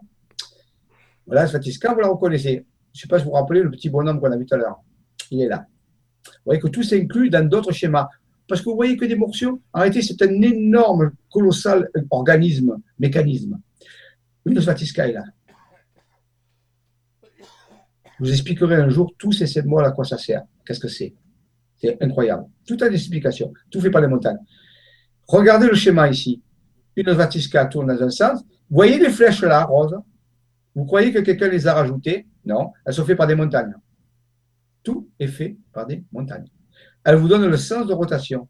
Regardez. Une dans ce sens. Regardez. Et là, il y a une deuxième flèche dans l'autre sens. Tout est fait par des montagnes aussi. hein. Donc, on vous dit ici, il y a deux Svatiska qui tournent, qui se, qui se déplacent sur un triangle, qui se rencontrent ici. Et ça fait une, une, une- un ensemble de Svatiska pas encore fusionnés, vous voyez Elles se sont mises ensemble. Et à un moment donné, ça, ça vient ici et ça forme ça. Ça fait une croix potentielle. Une croix potentielle, c'est la fusion de deux Svatiska. Je dirais, c'est quoi une croix potentielle Ben, C'est une croix avec des 4 T, vous voyez? Des potences, ça s'appelle des potences, ça. C'est une croix potentielle. Eh bien, c'est le symbole de mu. C'est le symbole de mu qu'on a vu tout à l'heure. Donc ici, on vous parle de quelque chose qui est relié à mu. C'est obligé. Fait par des montagnes. Bon, ça, c'est le mystère. Pour l'instant. Voilà le schéma complet. Enfin, complet. Il manque un mot en bas, mais au départ. Donc, tout ça a du sens. Pour l'instant, vous ne pouvez pas le décrypter. Moi, je vous passe seulement pour l'instant que ça. Vous voyez, tout est là. Donc, c'est- comme si on nous indiquait quelque chose. Voilà la fameuse croix potentielle telle qu'il a, a obtenue. Voilà, je vous remonte encore le schéma. hein. Il y a comme un, mouvement. Les deux croix montent, se réunissent ici, et ensuite, quand elles descendent ici, elles deviennent la croix potentielle, c'est-à-dire la fusion, le fusionnent ensemble. Voilà, j'ai refait sur notre diapositive le schéma. Et bien, rappelez-vous que ça veut dire équilibre des forces. Quand les deux forces sont équilibrées, la Svatika droite et la Svatika gauche, c'est-à-dire quand le côté mâle et le côté femelle sont équilibrés, c'est la croix potentielle, et bien c'est le phénomène de l'ascension. Nous avons équilibré notre potentiel. Ça peut être l'amour et la connaissance, le mâle et la femelle, le yin et le yang, tout ce que vous voulez. Ici, le mu nous dit il faut que vous soyez équilibrés dans les opposés. C'est du passage du libre arbitre à la vie libre. Je vous parlerai de ce qu'est la vie libre. C'est un principe du futur, la vie libre. On va passer du libre arbitre à la vie libre en équilibrant nos deux potentiels. Ça, c'est l'ascension. Ému nous parle de ça. Il nous dit, pour nous rencontrer, il faut que vous soyez équilibrés. Votre cerveau droit, votre cerveau gauche soient équilibrés. Votre cœur, votre connaissance soient équilibrés, votre partie mâle, votre équilibré. Tout doit être équilibré. Ou sinon, on va avoir du mal à se rencontrer parce que eux, ils sont équilibrés. Voilà, vous voyez, ce n'est pas tout ça, on le reverra, je vous ai dit. Je vous montre ce soir que si on fait l'appel à l'Agartha, il y a des raisons. Voilà un schéma que j'ai trouvé sur Internet, très intéressant comme schéma qui explique. Alors, c'est en écriture, je ne sais pas décoder, mais regardez, on retrouve les deux Sovatiska à l'intérieur. Comme je vous ai montré ici, vous voyez, si je prends ce schéma qui n'a rien à voir, qui est fait dans une écriture inconnue, personne ne croit que c'est déchiffré. Ce code, c'est vraiment l'intraterre. Vous voyez, on vous parle de deux Sovatiska. Mais regardez, on retrouve le symbole qui dit, les deux symboles qui sont ici. C'est la même chose. Alors qu'ici, ne fait pas des montagnes. Et là, c'est un dessin très ancien que personne ne sait décrypter parce que l'écriture, on ne la connaît pas. moi, je ne la connais pas. D'accord? Donc, vous voyez qu'on est vraiment sur la piste de quelque chose. Alors, on va trouver d'autres symboles au cours du temps avec des heures. Je vous ai parlé tout à l'heure. Tout ça, c'est des pendules avec des heures qui indiquent des moments de, transition planétaire. Il y a des moments pour faire certaines choses et des moments pour faire d'autres choses. Et actuellement, on en est en ce moment-là. Le code de l'heure, rappelez-vous de ça, sans forcément comprendre ce que ça veut dire. Le code de l'heure de l'Agartha, c'est 12h38. C'est 12h38. Ça, c'est important de se rappeler. Donc, si euh, vous, vous, pensez un code d'heure, c'est 12h38. 12h38 veut dire l'heure du, de, de, du passage de l'Agartha. Je vous expliquerai un jeu pourquoi. C'est l'heure d'une nouvelle naissance. Je pense qu'il faut renaître, naître à quelque chose de nouveau si on veut rencontrer ceux de l'Agartha et le peuple des étoiles. C'est vraiment important. Regardez, ces deux schémas sont superposables. C'est-à-dire que ces deux dessins vont au même endroit. Ça veut dire que ces pendules ici qui sont apparues ben, sont bien reliées à notre astronaute, parce que c'est au même endroit, les montagnes, c'est les mêmes. Hein. Ici, tout ça, c'est les montagnes qui ont été tracées. Alors, il y a plusieurs heures, vous verrez, je vous parlerai de 11h22, ça c'est 11h22, ça c'est 12h38, ça c'est 24 heures. Tout ça, je vous en parlerai. Mais là, je vous le montre. Vous voyez, ce personnage-là, on a, on a fait fusionner des cartes entre elles. Vous voyez, ça donne des informations. Ça montre bien que ce personnage qui nous montre quelque chose, eh bien, il est relié à des moments particuliers. Ça va être scandé par, des, par un programme, si vous voulez, par une forme de planning. Il y a des heures. Et là, je peux vous dire, croyez-moi, que nous sommes ici, 12h38. Un jour, il faudra arriver ici à cette heure finale. Et cette heure finale, ce sera le grand moment qui arrive. Maintenant, que nous montre ce personnage? Regardez ce qui est apparu au-dessus, avec des montagnes. Donc, on est à Annecy, là, on est pratiquement à Annecy, hein, le lac d'Annecy, hein, c'est la Savoie. Il y a marqué la Garta. Deux fois. C'est marqué deux fois, vous voyez C'est comme si. Les... Alors, je trouvais ça super intelligent. Je ne veux pas trop vous en parler ce soir parce que c'est le but de vous montrer les choses. Je vous en parlerai, je décortiquerai un jour à fond et là, vous verrez, vous tomberez par terre. Mais ici, L'Agartha est écrit deux fois.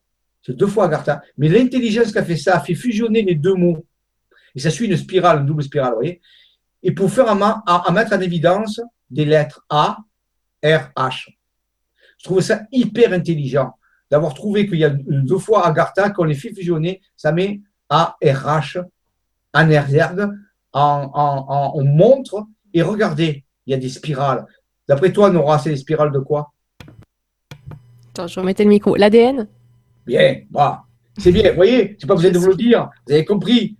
L'ADN. Ça veut dire que la contact avec la Garta va concerner l'ADN. Il y a un projet avec l'ADN. Je ne veux pas dire en trop ce soir, ce n'est pas le but. Il y a un projet avec l'ADN.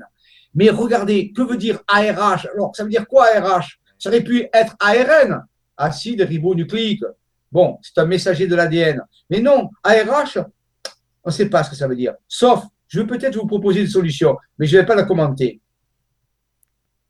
Autre, A pour autre, résus, humain. Ah. Alors vous y réfléchirez. Autre, résus, humain. Donc ce bonhomme nous montre quelque chose qui concerne l'ADN et l'agartha et un autre résus humain. Alors j'aimerais que vous y réfléchirez et plus tard on en parlera. Voilà, je, vous rappelle la, technologie génétique qui nous a été donnée. Donc, ça concerne l'ADN, bien sûr. Alors, j'ai rencontré aussi d'autres personnages qui sont des célestes, eux. Je vous montre ces personnages pour ne pas vous effrayer. Mais dites-vous que l'apparence n'a pratiquement souvent rien à voir avec l'évolution. Des personnages, des êtres peuvent être d'apparence différente, mais d'être une très grande évolution. Et un jour, je vous parlerai des contacts que j'ai eus avec des êtres comme ça, qui sont de très haute évolution, mais dont l'apparence n'a rien à voir avec l'humain. Et ça, ça fait partie de la préparation aussi. Alors, on a d'anciens sumériens, on va retrouver euh, euh, d'anciennes euh, trucs sumériennes, des représentations, ce qu'on appelle l'homme-poisson, ou l'Oanes, qui était la représentation de, de, civilisations extraterrestres qui étaient venues sur Terre, mais on les représentait à la fois humaines et non humaines, avec le poisson et l'homme. Ça, c'est de l'archéologie. Certaines espèces ont des aspects tout à fait différents. Et croyez-moi, ils sont très gentils. Ils sont très gentils, même si en apparence, vous ne pensez pas, mais il va falloir que vous passez au-delà de choses, de vos apparences. Voilà. Donc, moi, j'ai rencontré ce type d'extraterrestres. Ils sont très gentils, très évolués et euh, ils, n'ont rien à voir avec ce qu'on vous raconte. Voilà. Tu nous expliqueras en quelle occasion tu les as rencontrés, comment ça s'est passé, tout ça? Je vous raconterai tout. Mais ce soir, ce n'est pas le but, ce serait trop long. Mais je vous dis, pour vous préparer. Alors, vous avez aussi des grands blonds et des grandes blondes, hein ça c'est vrai. Mais ils sont à l'avant-garde, si vous voulez. Derrière ça, il y a plein d'êtres euh, dans l'univers qui n'ont pas l'apparence des humains, qui sont très gentils, très braves, très forts, très évolués. Alors, de grâce, ne vous arrêtez pas aux apparences. Voilà. Vous allez retrouver des traces dans l'archéologie ancienne de ces êtres présents qui avaient différentes formes. Ça, on va les retrouver. Je vous montre tout ça, c'est de l'histoire. Vous voyez, des êtres qui étaient des poissons comme des poissons. Ce n'étaient pas des humains. Vous voyez, même des, euh, sculptures qu'on retrouve dans des temples anciens. Alors ça, c'est en France. C'est le côté de Rennes-le-Château. C'est les vestiges de, de représentation d'anciennes euh, races extraterrestres qui étaient ici. On va les retrouver en, en Sumer aussi, sous une autre forme. Donc, vous voyez, il faut commencer à vous habituer à sortir de l'humain. Hein. Voilà. Donc, l'Agartha, ce monde intraterrestre, alors là, vous connaissez déjà ça, on en a déjà parlé, hein, c'est ce, ces passages dans les autres dimensions. Je ne m'arrête pas trop. C'est ce que vous expliquez, ce qu'on appelle le modèle hypersphérique, c'est-à-dire ici, vous avez un empilement de vibrations. Donc, l'Agartha, si on voulait le voir, c'est un peu ça. Vous voyez, il y a différentes dimensions à l'intérieur de la Terre. Et chaque civilisation va habiter une dimension et le tout forme l'Agartha. Voilà. Hein. Donc, c'est un peu des modèles qu'on peut euh, euh, visualiser pour expliquer. Euh, je ne vais pas m'arrêter parce qu'on a déjà vu, on a déjà fait ça, mais pour dire que ça, que c'est pas en l'air, que c'est pas, voilà. Donc ça, c'est un mandala. Vous pouvez fixer ce mandala. Vous verrez au bout, au centre, il y a quelque chose qui représente l'ADN. Ça permet de travailler sur l'ADN aussi. Ça permet de d'aider l'ADN à évoluer euh, vers quelque chose de meilleur. Donc, vous voyez, ce sont des technologies, ce qu'on appelle des technologies euh, graphiques, de mandala et d'ADN. Les vortex. Je vais un peu plus vite parce que c'est l'heure, hein, on a avancé. Donc, vous voyez, quand je vous parle de vortex, il y a des théories qui expliquent les vortex, comment ça marche. Donc, vous voyez, ce pas des choses qui sont en l'air. Alors, ici, bien sûr, hein, on, parle, un petit peu d'un monde comme Alice au Pays des Merveilles. Il faut être capable de passer derrière le miroir, trouver des lieux qui sont plus favorables que d'autres au passage dimensionnel vers l'Antarctique. Ça existe. Il y a des théories scientifiques actuellement qui euh, commencent à expliquer cela. Vous voyez, vous avez ici des, c'est tiré de théories scientifiques, hein, de ce qu'on appelle l'univers nouménal, l'univers phénoménal. Hein, voilà. Donc ça, ça existe. Les nouveaux univers, les trous noirs, les trous de verre. Vous voyez, je n'invente rien. C'est de la science actuelle. Des crop circles, bien sûr, aussi, vont nous parler de ces choses-là. Hein. Vous voyez, le modèle de la Terre grosse, il n'est pas récent. Hein. Il y en a beaucoup qui ont étudié ça dans les temps anciens. Ici, on a des schémas très anciens. Ça, c'est des schémas beaucoup plus modernes qui essaient d'expliquer ça. Ça, le schéma, on le connaît, on l'a déjà vu. Là, ce sont des, agrandissements de comment ça pourrait, un fameux conduit, des conduits dimensionnels. Mais rappelez-vous que conduit physique peut être aussi bouché à un moment donné et euh, on peut, euh, c'est-à-dire qu'on peut empêcher quelqu'un de passer dans un conduit physique en le camouflant et en, et en contrôlant son entrée. Donc, ce n'est pas forcément s'il y a un conduit physique, vous pouvez y aller. C'est-à-dire quelque part, vous arriver ici et croire qu'il y a des boulis. En réalité, ils ont des technologies capables de, masquer les ouvertures. Donc, même s'il y a des conduits physiques, vous n'êtes pas sûr d'y aller s'ils ne veulent pas que vous y passiez. Voilà, ça c'est une autre façon d'approcher la Terre intérieure, vous voyez, ces dimensions intérieures de la Terre. Je vous montre un petit peu l'ensemble des choses. Alors ça, c'est moi qui suis en train de prendre des photos en, en pleine nuit et là, il y avait des vapeurs. Alors, c'est pas le brouillard, c'est rien à voir avec le brouillard, il n'y avait pas de brouillard du tout. Euh, c'est une époque où il y avait plein de vapeurs qui apparaissaient sur des êtres éthériques. Et ici, quelqu'un en train de prendre, la, prendre en photo, moi, en train de prendre la photo de ces êtres éthériques qui apparaissaient, qui donnaient des formes. Ce n'était pas du brouillard, il n'y avait pas de brouillard. On a eu à peu près 500 photos comme ça, où des êtres plasmiques apparaissaient en pleine campagne. Il y a une période, ça s'est fait, après ça a disparu. Pour vous dire, vous voyez, les choses euh, étaient là. Voilà. Donc, ça, c'est une symbolique qui peut représenter euh, euh, la Terre, voilà, Terre vers le futur. Les vortex qui ouvrent sur porte d'autres dimensions. Ça aussi, ça représente ces points d'impact, ces points de passage hein, qui sont nécessaires pour accéder à d'autres dimensions. C'est une autre façon de, voir ça. Voilà. Donc, nous allons vers ce processus-là. Je vous l'ai dit que plus tard, j'en parlerai. Euh, je crois que je vais euh, un peu voir s'il y a autre chose à voir, euh, parce que là, c'est un peu trop long. Je regarde si je peux vous emmener à quelque chose plus rapide vers la fin, parce que j'avais fait un diaporama, mais je crois que vous avez vu l'essentiel. Je regarde ici. Voilà, voilà, ouais, beaucoup de choses encore à voir. Donc, voilà. Donc, je vais finir avec ça. Voilà, je vais finir avec ça. Voilà. Ici. Est-ce qu'on le voit. Là, pour l'instant, on voit tout le fichier en petit. Et là, Donc, et là, et là je, parce que je, je, je, suis revenu là. Il faut que je refasse le partage d'écran, peut-être, non? Euh, bah, tu, peux le, tu peux le laisser sinon juste comme ça. Mais en fait, non, non, il faudrait juste le mettre en diaporama un peu plus grand. Alors, attends, je vais le mettre pour que tu me dises si, si ça le fait là. Est-ce que ça le fait là Attends? Je, vais le mettre, je le mets en lecture. Est-ce que ça le fait là? Oui, c'est bon. Voilà. Vous voyez, dans le sud de la France, on a une équipe FSV qui est allée faire un travail à un endroit particulier. Vous voyez? Bon, voilà, elle fait son travail énergétique, de l'écologie énergétique pour énergétiser les lieux. Quelqu'un prend une photo, c'est l'arbre, l'arbre qui est là, et juste derrière les personnes. Ils étaient là, c'était un jour-là. Vous voyez, il prend une photo. Regardez, en regardant la photo, ce qu'il y a. Vous voyez? Ils sont toujours là. Hein, c'est pas, c'est pas moustique. Hein. Donc, vous voyez, ils sont, et ça, on a les quantités de photos. C'est pour ça qu'on travaille. Regardez, à, en Alsace, à Lagarta, on est allé en Alsace en septembre, travailler sur les pas de Lagarta. Eh bien, on était en train de travailler, regardez, paf, dans le ciel, apparu un vaisseau. Ils étaient là tout le temps. On, en a des, centaines de photos comme ça. Je rappelle Raymond Spinozzi, lui, c'est la carte euh, du vaisseau géoquantique de la FSV pour travailler sur les passages dimensionnels. Et voilà la carte où je vais l'arrivée. Alors ça, c'est pour finir. On va finir avec ça.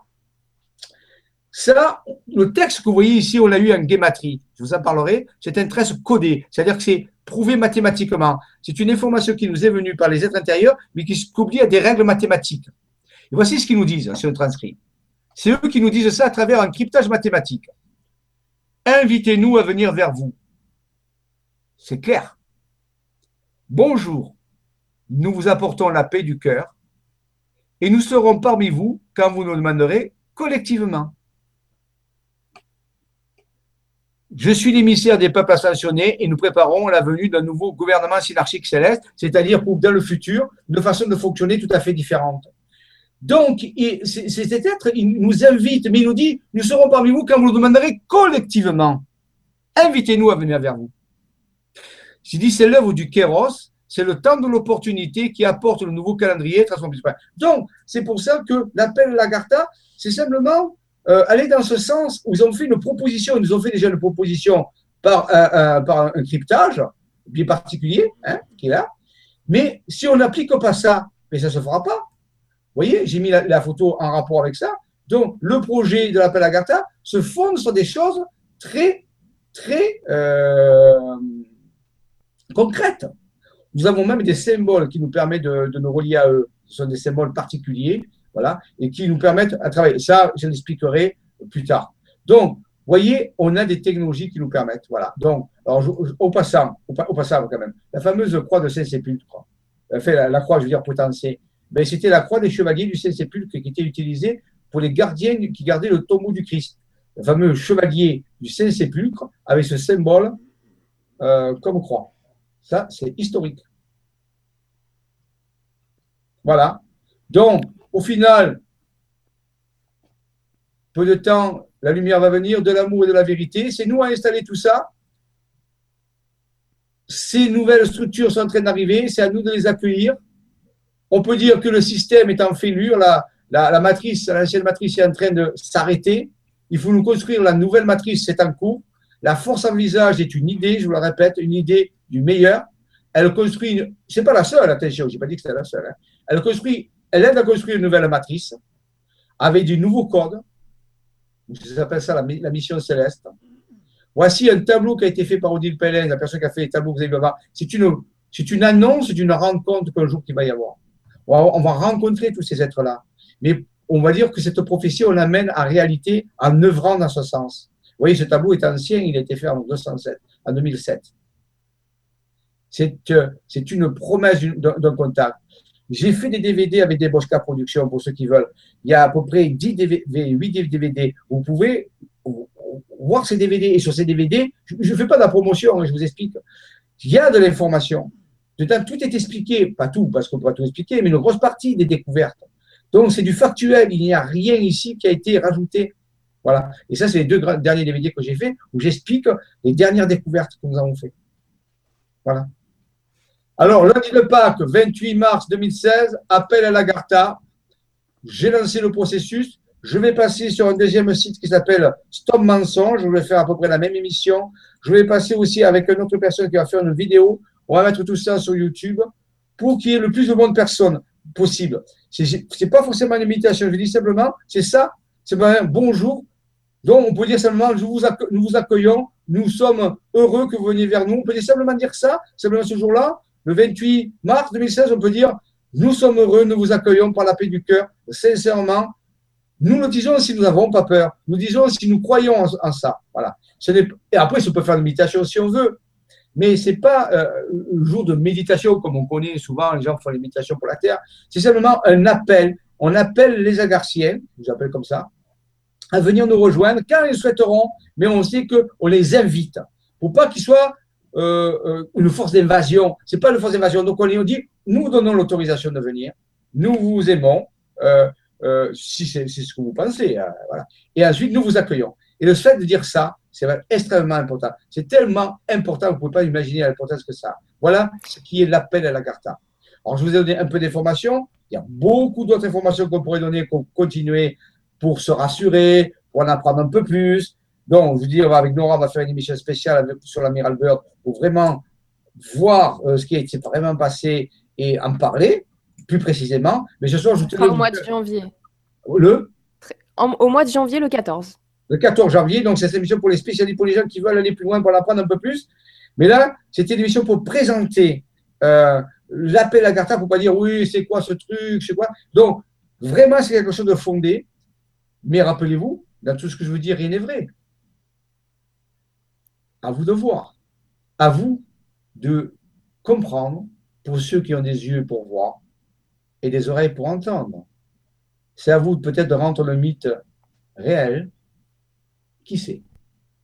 Je vous remercie de votre attention et je vous dis à bientôt pour de nouvelles aventures, pour ceux qui le désirent, en route vers l'ascension par la voie du cœur. Il est 22h22. Ah, il est 22h22, tu le Et je, te dis juste une question de Jocelyne qui te dit combien de personnes faudrait-il, Jean-Michel, pour qu'il réponde à cet appel? Merci. Il n'y a pas de minimum de personnes. La, théorie nous dit que la masse critique se déclenche à 8000 personnes sur Terre. Il y a 8000 personnes qui peuvent agir pour 7 milliards. C'est le calcul qui donne ça. Donc, si on est 8000, c'est bien. Mais c'est pas grave. C'est pas le nombre de personnes, c'est l'intensité du cœur. C'est euh, s'il y a une centaine, 200, 300, c'est pas, pas un problème. Simplement, euh, il faut qu'il y ait un groupe de personnes qui le fassent collectivement. Voilà. Donc, il n'y a pas, on n'est pas, euh, ils n'ont pas dit, oh, il nous faut tant. Non. C'est vraiment, il faut qu'ils sentent qu'il y a une, vraiment une bonne volonté. Une bonne volonté, ça suffira en réalité. Il n'y a pas un minimum. Mais ce serait bien si on est le plus possible. Ça veut dire que, ben, il y a des gens qui sont, voilà, qui sont prêts à, à ce que le changement arrive. Vraiment. Donc, il n'y a pas de nombre vraiment défini avec ça. Il y a Sonia qui te dit bonsoir à vous et merci pour cette émission très riche en informations. Euh, je vois que le, temps a passé et c'est vrai que tu as pris le temps de développer un petit peu plus. Nous n'aurons pas donc le, temps nécessaire pour aller plus loin encore dans les questions. Je suis vraiment désolée. Parfois, ça peut arriver que nous n'ayons pas le temps de répondre à énormément de questions. Heureusement qu'on en a pris un petit peu au milieu de l'émission. Mais on se retrouve de toute façon le mois prochain pour continuer le développement de, cette émission-là, avec donc notamment cette émission spéciale sur l'amiral Bird. On va suivre en plus dans cette même journée euh, une deuxième émission. Nous aurons deux émissions, euh, donc le soir avec avec les enquêtes où on pourra prendre peut-être plus le temps de répondre à toutes vos questions. Et sinon, on se revoit euh, samedi, samedi 19, la semaine prochaine pour le Vibratelier. Je vous fais un petit partage d'écran pour vite vous montrer pour les nouveaux parce que vous êtes euh, nombreux à être nouveaux sur la chaîne. Donc, je vais simplement vous montrer. Alors, je vais caler hop la vidéo Comment retrouver les émissions? Vous allez sur legrandchangement.tv, donc vous allez sur les chaînes, vous avez les mystères de l'univers et vous retrouvez toutes les émissions en accès libre et gratuite, j'insiste, c'est important, de la chaîne LGC2. Ensuite, euh, donc vous cliquez sur services et accompagnement et c'est là que vous allez pouvoir retrouver donc tous les cours par vidéo qui sont proposés par ma chaîne en allant sur créateur. Vous cliquez soit sur Nora, soit sur Jean-Michel Raoux. Donc ce soir, nous allons cliquer sur Jean-Michel Raoux, plus près, et tout libre.